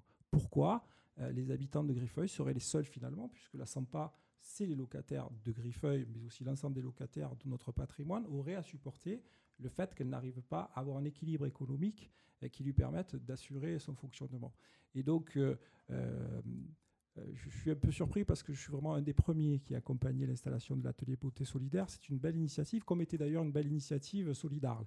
Et qui, on voit que l'économie sociale et solidaire, de ce point de vue, on en parle beaucoup, mais c'est difficile à faire marcher puisque Solidarle aussi, c'est fini un peu un eau de boudin, avec là aussi des dettes élevées, euh, et notamment des dettes vis-à-vis de la SAMPA, mais ça, c'est un autre problème.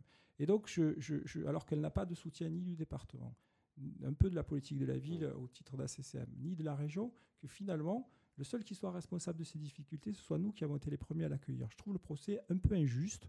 euh, et je m'en expliquerai avec elle très tranquillement, parce que c'est une personne qui s'investit pour le quartier. Je souligne son investissement. C'est une personne euh, qui a fait beaucoup, mais il va falloir.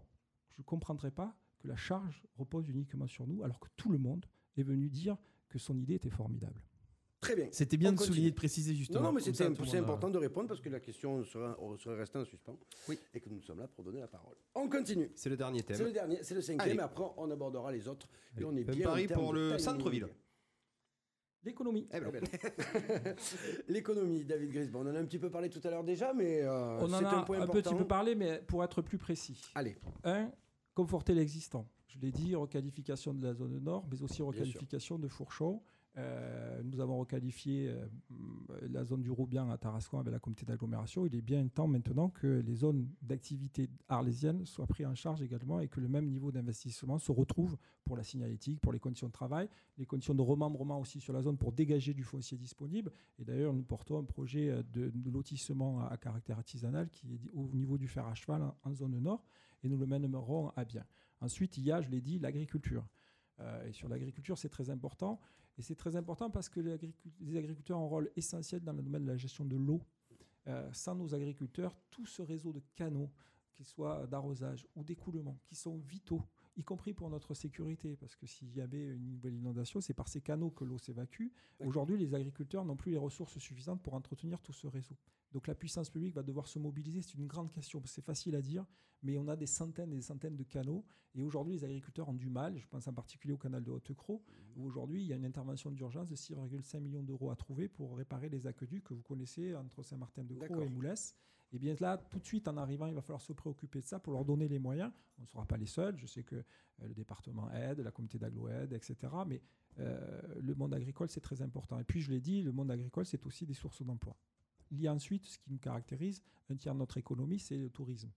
Euh, et donc là aussi, c'est de, vraiment essayer d'étendre la saison. C'est bien l'enjeu. On peut toujours accueillir des visiteurs supplémentaires en juillet et août, mais le vrai enjeu, c'est ben, tous les hôteliers et les restaurateurs qui transpirent au niveau de la trésorerie novembre, décembre, janvier, février, et, et ils finissent avec de grosses gouttes parce que leur trésorerie n'est pas Ouais. forcément. Et c'est là aussi l'atout de la Fondation Luma, c'est qu'elle va nous proposer des offres culturelles qui vont permettre d'étendre la saison.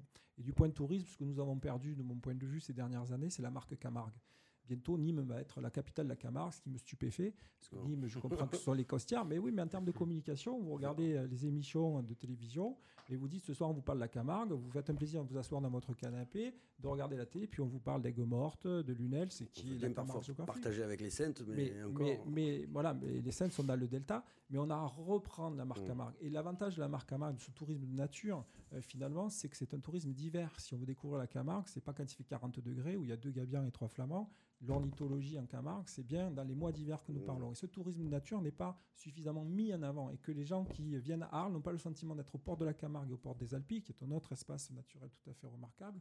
Euh, mais, euh, et les gens qui viennent en Camargue n'ont pas le sentiment d'être aux portes d'Arles. Il faut vraiment qu'on ait une dynamique de ce point de vue. Et il s'est passé quelque chose en Camargue euh, récemment, c'est l'évolution de la propriété, où désormais nous avons une majorité de propriétés publiques grâce au conservatoire du littoral, Mm. avec des espaces aussi prestigieux que les marais du Viguera, que le domaine de la Palissade, que les étangs et marais des Salins, que euh, les masses de la Bélugue, bon bref, et j'en passe, et des meilleurs, où on peut organiser je- un vrai circuit de C'est découverte. au courant de tout ça, le mari du Viguera serait à vendre?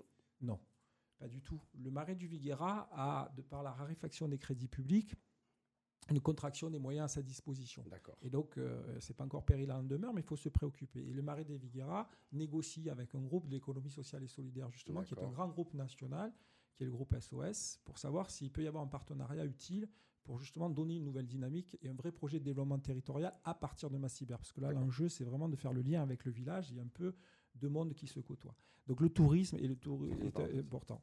Et puis, euh, il y a également ce que- dont on a parlé, ce qui fait la notoriété à condition d'avoir une démarche, je le répète, proactive, d'aller à la rencontre des investisseurs, euh, là où ils sont, euh, dans les grandes métropoles aujourd'hui, à Paris ou ailleurs, sur tout ce qui est l'économie créative, et de vraiment, à partir des outils de formation que nous avons, je répète, l'École nationale supérieure de la photographie, le MOPA, mais aussi l'IUT, euh, et bien d'autres compétences encore, l'IUP sur la, la gestion des événements culturels, pour leur dire, voilà, vous avez un, vivier de compétences en formation, venez vous installer sur Arles. Et on voit bien qu'aujourd'hui, euh, il y a une dynamique, et je passe ici là aussi, tu nous as pas vu euh, production, qui est arlésien, qui est un studio de production, peut puiser dans un vivier qui est local. Et c'est pour ça que ça légitime. Alors on sait tous qu'il y a un arlésien dedans et que ça a facilité, mais à condition là aussi qu'on leur offre euh, des possibilités d'installation. Et là, il y a un enjeu immédiat. Je m'excuse de prendre encore un peu de temps, euh, mais ce Vous sont les, vous l'avez. les 14 000 mètres carrés qui risquent de tomber à l'eau, et j'emploie le bon à bon escient, au sein des papeteries Etienne. Je m'explique.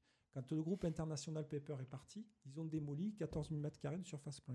D'accord. Et le droit à bâtir, et c'est très important, donne un temps d'une dizaine d'années, alors que ces espaces sont situés en zone RH du plan de prévention des risques d'inondation, qui sont normalement inconstructibles, on a le droit de retrouver 14 000 mètres carrés. Et je regrette beaucoup que la communauté d'agglomération ne m'ait pas suivi dans le lancement d'une maîtrise d'œuvre pour geler ces droits à bâtir et justement avoir un lieu qu'on puisse présenter à l'extérieur en disant mais venez chez nous, regardez dans quelles conditions vous allez travailler. Et c'est là où la société publique locale dont je parlais tout à l'heure, pour porter des stratégies d'aménagement, prend tout son sens. C'est-à-dire toujours pareil, quel outil on utilise. C'est bien beau de dire je vais attirer des entreprises, mais quel outil utiliser? Donc c'est d'aller dans des salons où ils sont pour dire à ces investisseurs, regardez, à côté, vous aurez les rencontres de la photographie, vous aurez le groupe F qui est pas très loin à Arles, euh, par rapport, donc euh, vous aurez Ilotopie, vous aurez la compagnie Gratte-Ciel dont on parle peu, ceux qui nous font euh, toutes les animations de drone Noël, et bien évidemment qui peuvent évoluer largement sur d'autres propositions. Bon bref, on a tout un tas de compétences déjà présentes sur Arles. À nous d'attirer d'autres investisseurs et d'aller à la chasse aux investissements parce que je le répète, la création d'activités générant de nouvelles richesses est une priorité absolue sur ce territoire. Allez, très bien, on va continuer. Il nous reste 10 thèmes à aborder rapidement pour qu'on puisse passer aux questions du live de Ludovic. Il nous reste 20 minutes en tout. On prendra peut-être le pas de, de- finir en musique et non pas de couper, comme ça, ça vous laissera plus le temps de répondre. Rapidement, chômage, emploi. Encore On, a, ben, on en a beaucoup parlé, c'est vrai, vous avez quand même vous avez rassemblé, donc euh, Non mais je comprends que ça soit une vraie préoccupation. c'est une vraie hein. préoccupation. hein, mais, je euh, vais l'aborder sur un autre volet, c'est ce- celui de la formation. Euh, parce que, euh, une minute. une minute, moi je pense qu'il y a vraiment de gros enjeux de formation et d'adapter euh, les formations proposées sur le territoire aux vrais besoins des entreprises. Quand on discute avec les chefs d'entreprise, parfois ils ont des offres d'emploi qu'ils n'arrivent pas à satisfaire. Et je pense en particulier les entreprises de chaudronnerie, il en existe encore sur Arles, Mmh. Berthier-Provence notamment, et ils cherchent des chaudronniers. Nous avons une formation à privat de chaudronnerie, mais ce qu'on m'a expliqué, c'est que, et c'est pas être péjoratif vis-à-vis des élèves, mais quand on n'est pas capable d'aller à telle formation, à telle autre, etc., on atterrit en chaudronnerie. Or, la chaudronnerie aujourd'hui, c'est de la projection en 3D, c'est de la trigonométrie, très franchement. euh, C'est costaud, C'est extrêmement costaud. Et donc, euh, co- comment ne pas accompagner vraiment des gens motivés vers ces métiers qui existent et qui ne sont pas pourvus? Quand on discute avec un ferronnier en zone nord, il dit Mais moi, j'ai 35 ans d'expérience. Former un jeune homme ou une jeune femme, il n'y a pas de souci, mais je veux qu'il soit motivé. Donc, comment on arrive à sélectionner des personnes qui vont lui permettre d'acquérir les compétences? Donc, la formation est un enjeu fondamental, la formation initiale, bien sûr. Et ensuite, il y a la formation tout au long de la vie, qui est un vrai sujet également. C'est-à-dire, une fois qu'on on évolue de plus en plus d'un emploi à l'autre, et là aussi, il faut que la puissance publique accompagne les gens qui veulent se reconvertir. Très bien. Culture, David Grise. Comment définirez-vous les propositions actuelles de la ville? Et que pourrez-vous y apporter, effectivement. Alors, elles, elles sont multiples, les propositions culturelles de la ville, parce que ça va de l'association euh, euh, qui crée dans un lieu une animation qui lui est propre autour de la culture. Euh, il y a aussi euh, toute la culture qu'on appelle les traditions, qui est un vocabulaire qui me déplaît, parce que On a un Euh, traditions. après. Voilà, euh, mais, mais ouais. c'est essentiel parce que c'est le ciment qui nous unit Mm. aujourd'hui, nos traditions, comme on dit. Et puis c'est une vitalité. Et puis là aussi, quand on est à leur côté le jour de la fête du costume, Dieu que ces costumes sont beaux, ils sont tout à fait magnifiques, ils sont colorés. Mais voilà un temps qui passe un peu inaperçu dans la vie arlésienne. et Vous de serez pour un rassemblement culture et tradition, peut-être Ah ben, pour moi, je ne fais pas de divergence entre culture et tradition. Euh, Notre culture, elle est multiple. Et donc, il faut que chacun s'y reconnaisse. Et donc, c'est le débat autour de la culture. Pour qui Pourquoi et, pour, et, et- et- et- et, euh, et- et pour qui Pourquoi Effectivement. Donc, pour qui Pour tous. Et donc, aujourd'hui, on voit qu'on a une offre dite un peu euh, élitiste parfois. Mhm. Et donc, il faut compenser. Et c'est là tout l'intérêt, par exemple, du projet Casinotier. Ça peut paraître absurde parce qu'on s'associe culture et casino. On se dit, mais il a fondu un plomb, le grisme, c'est pas possible. Or, c'est une nouvelle salle de spectacle. Quand Gilbert Montagnier vient en Pays d'Arles, on aime ou on n'aime pas Gilbert Montagnier, mais en attendant, il remplit euh, le centre culturel de Saint-Martin-de-Croix. Pourquoi les. Arlésiennes et les Arlésiens seront obligés euh, d'avoir. Et donc, ce que nous offre le complexe Casinotier, c'est aussi cette salle de spectacle de 800 places. Et donc, c'est d'essayer d'avoir une offre qui soit la plus élargie possible. Très bien. Donc, justement, tradition, la place de nos traditions. Quelle place pour nos traditions? Ah ben, c'est une place essentielle. Alors après, je, je- je- tradition, on a l'impression que ça renvoie à quelque chose de passéiste, alors que c'est extrêmement contemporain. Et, et- et que euh, aujourd'hui, euh, beaucoup de, de jeunes gens se reconnaissent dans nos traditions. On le voit bien, le succès des Mireillettes. Euh, C'est un succès. Pourquoi? Parce qu'aujourd'hui, c'est ce qui nous lie. Euh, qu'on soit originaire, d'ailleurs, moi je m'appelle Grise, mais j'ai dansé, j'ai des, des à Camargo Sauvage et j'ai défilé pour la Pégoulade. Oui, vous avez dansé. Euh, oui. Euh, et donc je sais faire le pas français. Voilà. Mais, mais ensuite, il y a nos traditions taurines Mmh. qui sont aujourd'hui essentielles et qui sont malheureusement menacées dans leur, dans leur, dans leur existence. Et donc, c'est l'essence même de ce que nous sommes. Et, et permettre à chacun, justement, de se reconnaître dans nos traditions, c'est le ciment qui, va nous, qui lie la communauté arlésienne ensemble.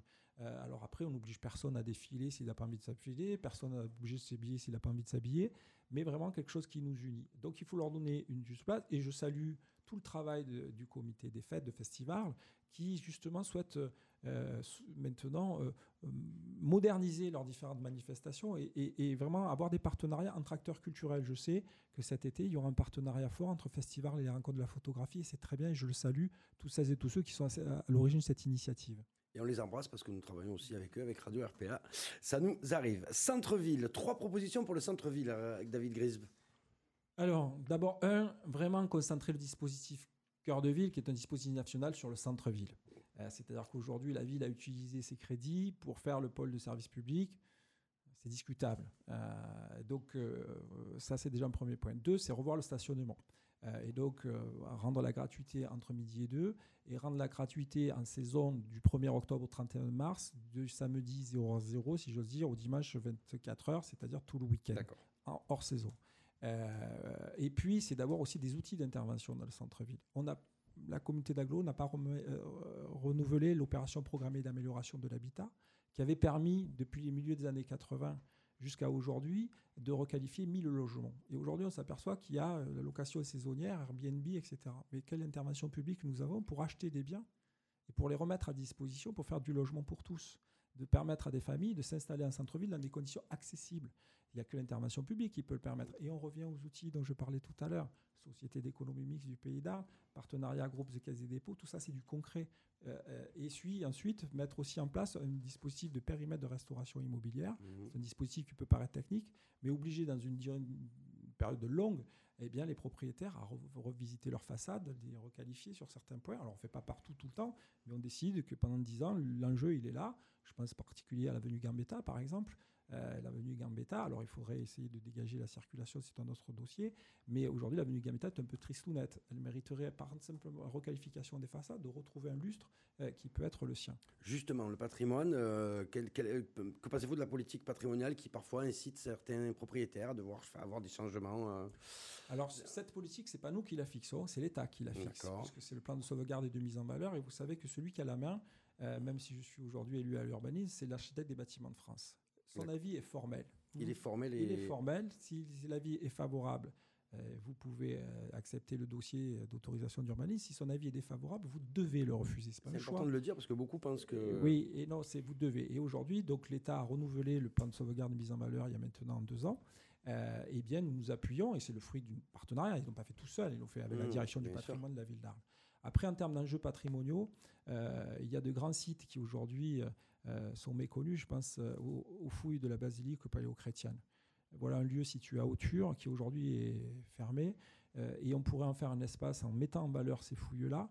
un espace aussi, non seulement pour nos visiteurs, qui est sur le quartier de la mais surtout pour les habitants de ce quartier qui n'ont pas d'espace de respiration à proximité. Mmh. Remettre en valeur ces fouilles est un enjeu patrimonial facile à énoncer également. Il faudra trouver les moyens de le faire. Et on a d'autres patrimoines du 20e. Moi, je ne suis pas pour la grande halle Lustucru, euh, parce que le coût de remontage pour n'en servir que du remontage, c'est 4 millions d'euros. 4 millions d'euros pour une structure où après il faut encore construire tout le reste, je pense que nous avons autre chose à faire. Par contre, en termes de patrimoine, nous avons par exemple la cité Vago, la cité du relogement aux Aliscans. Mmh. Voilà un architecte, Vago, qui est bien connu euh, pour celles et ceux qui s'intéressent à l'urbanisme de la ville d'Arles et qui aujourd'hui tombe en ruine. Et là, il ne faut pas 4 millions d'euros. 800 euh, 000 euros permettraient de retrouver ce patrimoine et de permettre surtout à des familles de s'y installer. Parce que pour moi, un patrimoine, il a un à venir. Pas un avenir, mais un à venir. C'est-à-dire, quand il n'y a pas de destination, est-ce que c'est un patrimoine?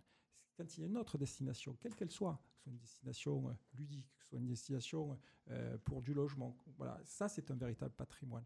Mais garder du patrimoine parce que, soi-disant, c'est machin qui l'a fabriqué dont on n'est pas sûr, mais qui n'a pas de destination derrière, pour moi, ce n'est pas un véritable patrimoine. Écologie et évidemment le contournement, David. Qu'est-ce qu'on en fait? Qu'est-ce qui se passe? Alors sur le contournement autoroutier, là aussi, euh, j'ai essayé d'apporter ma pierre à l'édifice, puisque le 2 juillet 2016, j'ai essayé de rassembler euh, les représentants des habitants et les habitants eux-mêmes pour euh, rappeler à l'État tout l'enjeu de ce dossier. et à l'époque, en 2016, il était un peu complètement enterré. Depuis, et je salue, et c'est le fruit du travail de la députée, que je salue de ce point de vue, c'est que des études ont été relancées. Ce contournement, il est indispensable. Pourquoi? Parce que c'est 80 000 véhicules qui traversent notre cœur de ville. Patrimoine mondial de l'humanité, qui passe sur le cirque romain. C'est quand même euh, fou que voilà, 80 000, véhicules. Et, et aujourd'hui, nous avons 1500 euh, élèves qui vivent à moins de 500 mètres dans les écoles euh, de ce trafic automobile. La pollution atmosphérique, c'est pas une légende, ça existe. Et si aujourd'hui il y a des enfants qui sont asthmatiques, il faut s'interroger pourquoi. Et je sais que euh, les premiers niveaux de contrôle de la pollution montrent que c'est extrêmement élevé. Donc le contournement autoroutier est indispensable. Euh, et je remercie l'État d'avoir relancé les études. Et nous accompagnerons cette volonté. Par contre, ce n'est pas le seul dossier, parce que le contournement autoroutier pour le contournement autoroutier, ça ne suffira pas. Il y a aussi la requalification du boulevard urbain. Et donc là, comment nous allons faire? Là aussi, quel outil utiliser? Parce que la requalification, elle a été évaluée en 2013 à 90 millions d'euros grosso modo, hmm. hors de portée de la puissance publique locale. Il faut que, dans le cadre du contrat de projet État-région, qui va rentrer en cours de négociation, le maire le président de l'aglo, qui sera normalement le même, pèse énormément auprès de la région et auprès de l'État pour que ces deux dossiers n'en fassent plus qu'un et qu'il y ait le contournement autoroutier et en même temps la requalification du boulevard urbain et que les investissements soient réunis par tous parce que si on n'a que le contournement, euh, on n'arrivera pas à requalifier. Or, si on garde une deux fois deux voies au milieu de la ville, et on n'arrivera pas à faire la couture entre le grand quartier de Bariol, plein du bourg-semestre, et le centre-ville. Et c'est tout l'enjeu de faire disparaître ce trafic, c'est de ressouder la ville euh, et d'avoir là un, nouveau quartier depuis Fourchon euh, au pied du, canal d'Arlabouc qui renaissent et qui permettent de faire le lien entre ces deux grands espaces. Alors après, effectivement, il faudra du temps, parce que ce n'est pas demain matin que les choses se font, mais il ne faut pas renoncer. Hier, j'ai entendu un candidat qui était un peu dans le renoncement, et euh, vraiment, de ce point de vue, nous avons une grosse divergence. Très bien. On continue avec, allez, trois mots sur la ville du futur. En trois mots, la ville du futur. la ville du futur, ben, je vais dire que déjà, c'est une autre relation avec nos concitoyens. C'est-à-dire qu'il faut que nous utilisions des outils. Euh, vous- vous- on voit bien, on est dans une radio, vous avez des moyens de communication. Et donc, les outils informatiques, c'est une forme aussi, euh, les outils, les nouvelles technologies permettent justement d'associer un peu plus les, les citoyens aussi. Donc, à travers des applications, leur permettre ben, de, de donner leur avis, leur opinion, euh, et donc d'utiliser ces outils contemporains, c'est un premier point. Et puis, de créer aussi des lieux de concertation plus permanents, à l'image du Conseil économique et social régional, d'avoir un conseil citoyen qui réunisse les représentants des habitants, le monde socio-économique, euh, mais aussi des habitants, alors ce qui doit être tiré au sort ou pas, on peut se poser la question à ce moment-là, mais vraiment un lieu qui soit le lieu du débat démocratique permanent. euh, et donc, c'est une autre relation. Après, Allez-y, non, c'est qu'il reste 3 minutes. Il reste 8 minutes, il reste deux thèmes. alors on va passer aux autres thèmes. Voilà, il reste sécurité, propreté, santé.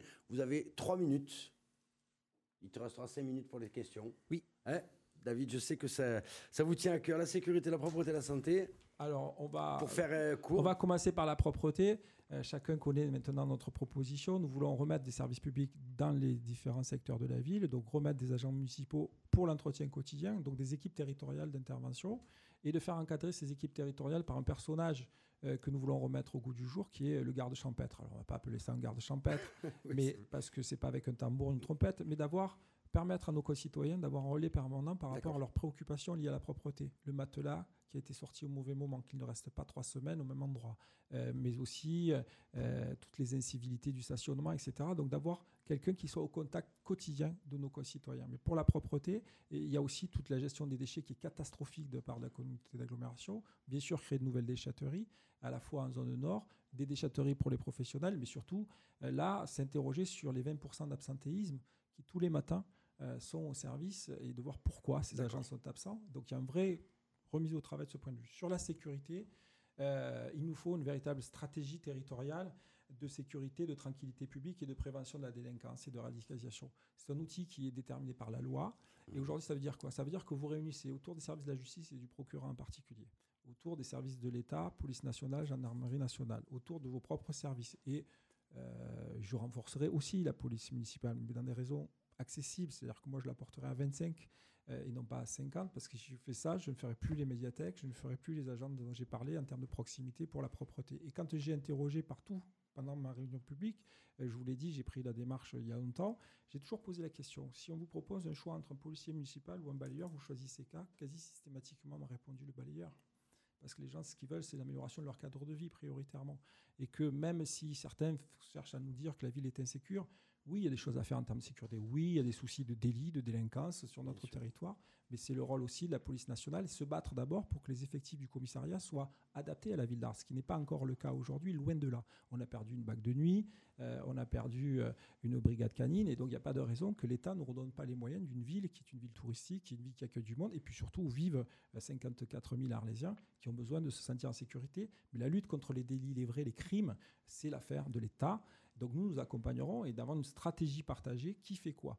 Ensuite, d'avoir aussi un service euh, d'écoute sur la tranquillité publique. Des gens qui, euh, voilà, c'est pas de les surveiller, c'est qu'ils puissent nous dire ce qui se passe, d'avoir des cellules de veille dans les quartiers euh, avec les professionnels, voir qu'est-ce qui se passe, quelle est la température, comment ça évolue, où sont les problèmes. Et puis de voir avec le procureur quand des points de drogue sont connus. Euh, la cavalerie aujourd'hui, c'est notoire. Bon, pourquoi ça perdure? Qu'est-ce qu'on y fait? Et là aussi, c'est pas des policiers municipaux qui vont résoudre ce problématique-là. Donc d'avoir les moyens d'investigation, c'est les forces de l'État. Et puis d'avoir un service de médiation, parce que moi je crois non pas à la surveillance, mais à la présence humaine dans ce domaine-là. D'accord. Merci David Gris pour ces 15 thèmes abordés en un temps un peu long, mais c'est pas grave. De Pardon, toute façon, pardon. on va rester sur l'heure l'heure et demie attribuée à chacun. Ludovic Gazan, on va finir avec toi. Comme, comme d'habitude, j'ai envie de dire, on va finir en beauté. Oh, c'est Ouais, magnifique. ouais, je sais, je sais. Je confirme. Les, les Je- je questions. quitte la chemise? Non, Non, pas encore. le- non, non, pas encore. Euh, je tiens quand même à noter à toutes les personnes qui nous ont suivis sur le live que David Grise a répondu à beaucoup, beaucoup de questions en direct. Oui. Euh, J'en ai sélectionné deux ou trois. Je ne pouvais pas passer à côté de la question granola, la question spéculos. David Grise est vraiment la personne à qui il faut la poser. David Grise, le collectif Saligné nous demande ce pont à Salins. Ils aimeraient avoir votre avis. Euh, tout le monde l'attend, vous attend de pied ferme. là. Alors moi, je connais Ouais. la situation. J'ai vécu 25 ans à ça, Salins et je sais ce que c'est que prendre le bac, de le rater euh, Mm. quand vous revenez du côté Marseille, de devoir faire le tour par Alpes, tout ça, je l'ai vécu. Mm. Pour autant, euh, quand on parle du pont, je ne sais pas de quoi on parle.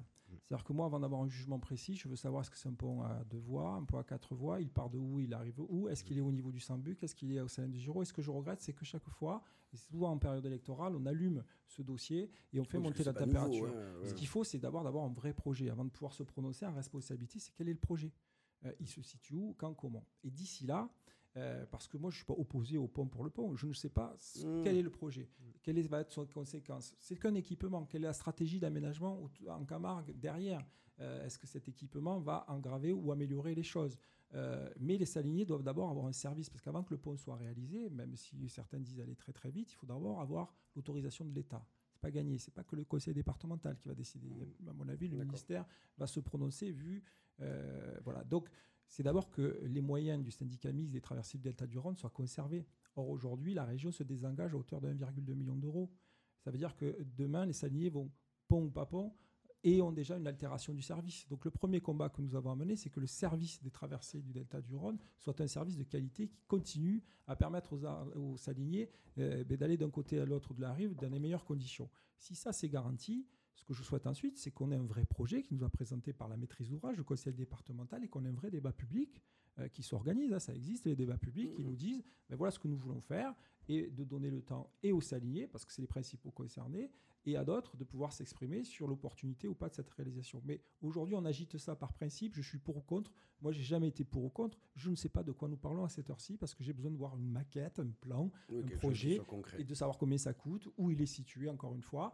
Et donc, c'est ça qui va être déterminant pour faire un choix. Et donc, aujourd'hui, je suis incapable de me prononcer très clairement. Je ne refuse pas le pont, je ne suis pas ni pour ni contre, mais je veux qu'il y ait un projet. Et donc, c'est le devoir du conseil départemental de venir devant nous et nous dire voilà le projet. Très bien.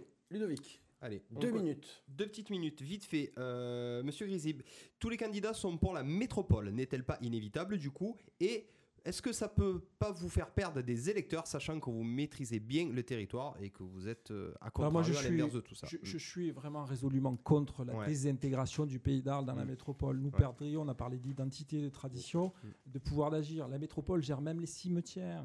C'est-à-dire que vous voulez une concession dans un cimetière d'Aix-en-Provence, il faut demander l'autorisation de la métropole. Donc aujourd'hui, on a parlé de problématiques de déchets. Les gens ne sont pas contents, mais ils peuvent nous attraper, nous secouer. Euh, demain, ils auront affaire à quelqu'un peut-être de la Ciotat, de Tresse ou je ne sais où qui sera compétent dans ces domaines. Donc aujourd'hui, moi, je préfère être le petit soleil euh, d'un territoire, euh, d'une galaxie, mais être le Soleil plutôt que d'être le troisième satellite d'une grande galaxie. Donc je, je voudrais vraiment que nous conservions les moyens de nos décisions. Et le seul moyen, c'est de créer une seule communauté d'agglomération à l'échelle du pays d'Arles, unie, fort, et qui nous permette de dialoguer avec nos voisins, qu'ils soient gardois, qu'ils soient vauclusiens ou qu'ils soient marseillais. Allez, une dernière Allez, petite une dernière. question. Ça nous fait un petit peu mousser aussi, c'est pour ça que je la pose pour la fin. Allez, en une phrase, David Grisib. Comment pouvez-vous convaincre les indécis et les abstentionnistes qui hésitent à voter pour vous? En tout cas, me- merci pour cette belle émission de qualité Radio RPA. Voilà, c'est Najette. Vous pouvez lui répondre. Ce que j'ai dit, euh, y a- on veut tous planter un clou. Ouais. mais peu expliquent comment ils vont s'y prendre. Je crois avoir essayé, en tout cas, ce soir, de vous démontrer que je savais manier les outils. Et j'ai, de ce point de vue, un bilan à, à- à- à mettre devant l'ensemble de nos concitoyens. Regardez ce que j'ai fait en tant que président de la Société d'économistes du Pays d'Arles. Regardez qui a créé la Société publique locale du Pays d'Arles. Quelles, sont les actions que nous pouvons demain encore conduire. Et donc, euh, moi, je n'utiliserai pas le paume de ma main pour euh, planter le clou, mais véritablement un marteau. Et je sais manier le marteau pour permettre à la maison Arles d'être la mieux construite possible. Merci beaucoup, David. Merci à vous surtout. Merci. Vous pouvez continuer à poser des questions sur Oui. ce live car tous les candidats peuvent continuer à répondre. Vous pourrez continuer à répondre sur le live en dessous si vous en avez envie. Merci à tous de nous avoir suivis si nombreux pendant ces 10 émissions. C'était long, mais c'était bon, comme on dit. Voilà, les prochains rendez-vous, euh, on les donne Les quand même. prochains rendez-vous, euh, Eh tu oui. peux en parler, euh, Stéphane. Alors, J'ai on- conscience que je les ai pas du tout. Les soirées électorales, Oui, vous aurez les résultats en direct. On sera en direct des bureaux de vote. On fera une émission spéciale en direct Tout le fait. 15 mars et le 22 mars. Voilà, donc vous aurez On toutes les sera en réactions. totale immersion. On sera totale immersion. Entre les deux tours également, il y aura un débat. David Gribb, si vous êtes au second tour. Ah, toujours très volontiers pour les débats. moi. Vous pouvez compter sur moi. Parfait. Et Très tu- bon client. oui, c'est bon. on et a tout. fait- on a et fait le euh, je, voulais juste euh, remercier, te remercier, Baptiste, Merci. pour la préparation de ces émissions. Merci à vous. Baptiste a préparé des émissions. Eh ben oui, voilà, comme quoi, voilà. Je me permets d'associer- m'associer à ces remerciements. Bravo, franchement, pour vos- la qualité de vos émissions. Bravo. Mais merci beaucoup, Merci merci, beaucoup, à vous de nous avoir suivis très très très très très très très nombreux sur les Facebook Live, sur le, le- sur le www.rpa.fr. Toutes vos questions, vous pouvez continuer à vous abonner à la page Radio RPA, c'est pas interdit sur Facebook, éventuellement aussi à la téloge de Baptiste et Ludo, c'est un projet Eh que nous avons en commun avec Stéphane aussi. Ça fait partie de ça fait partie de notre univers. Merci beaucoup. On se retrouve au second tour. On espère qu'on vous a donné la parole et que vous avez pu entendre tous les candidats. Merci à tous. Bonne fin de journée et à la prochaine fois. Élection municipale 2020 sur Radio RPA.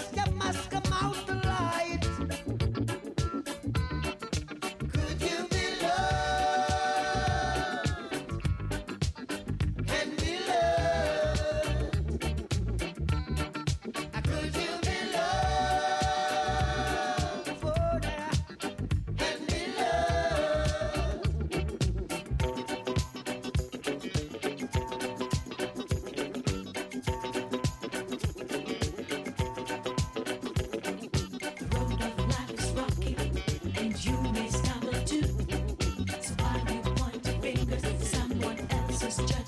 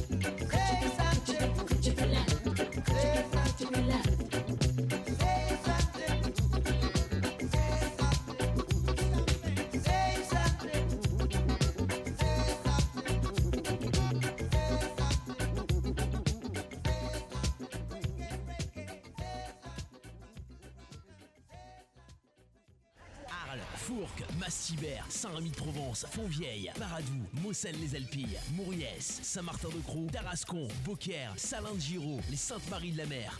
Tout le pays d'Arles écoute Radio RPA.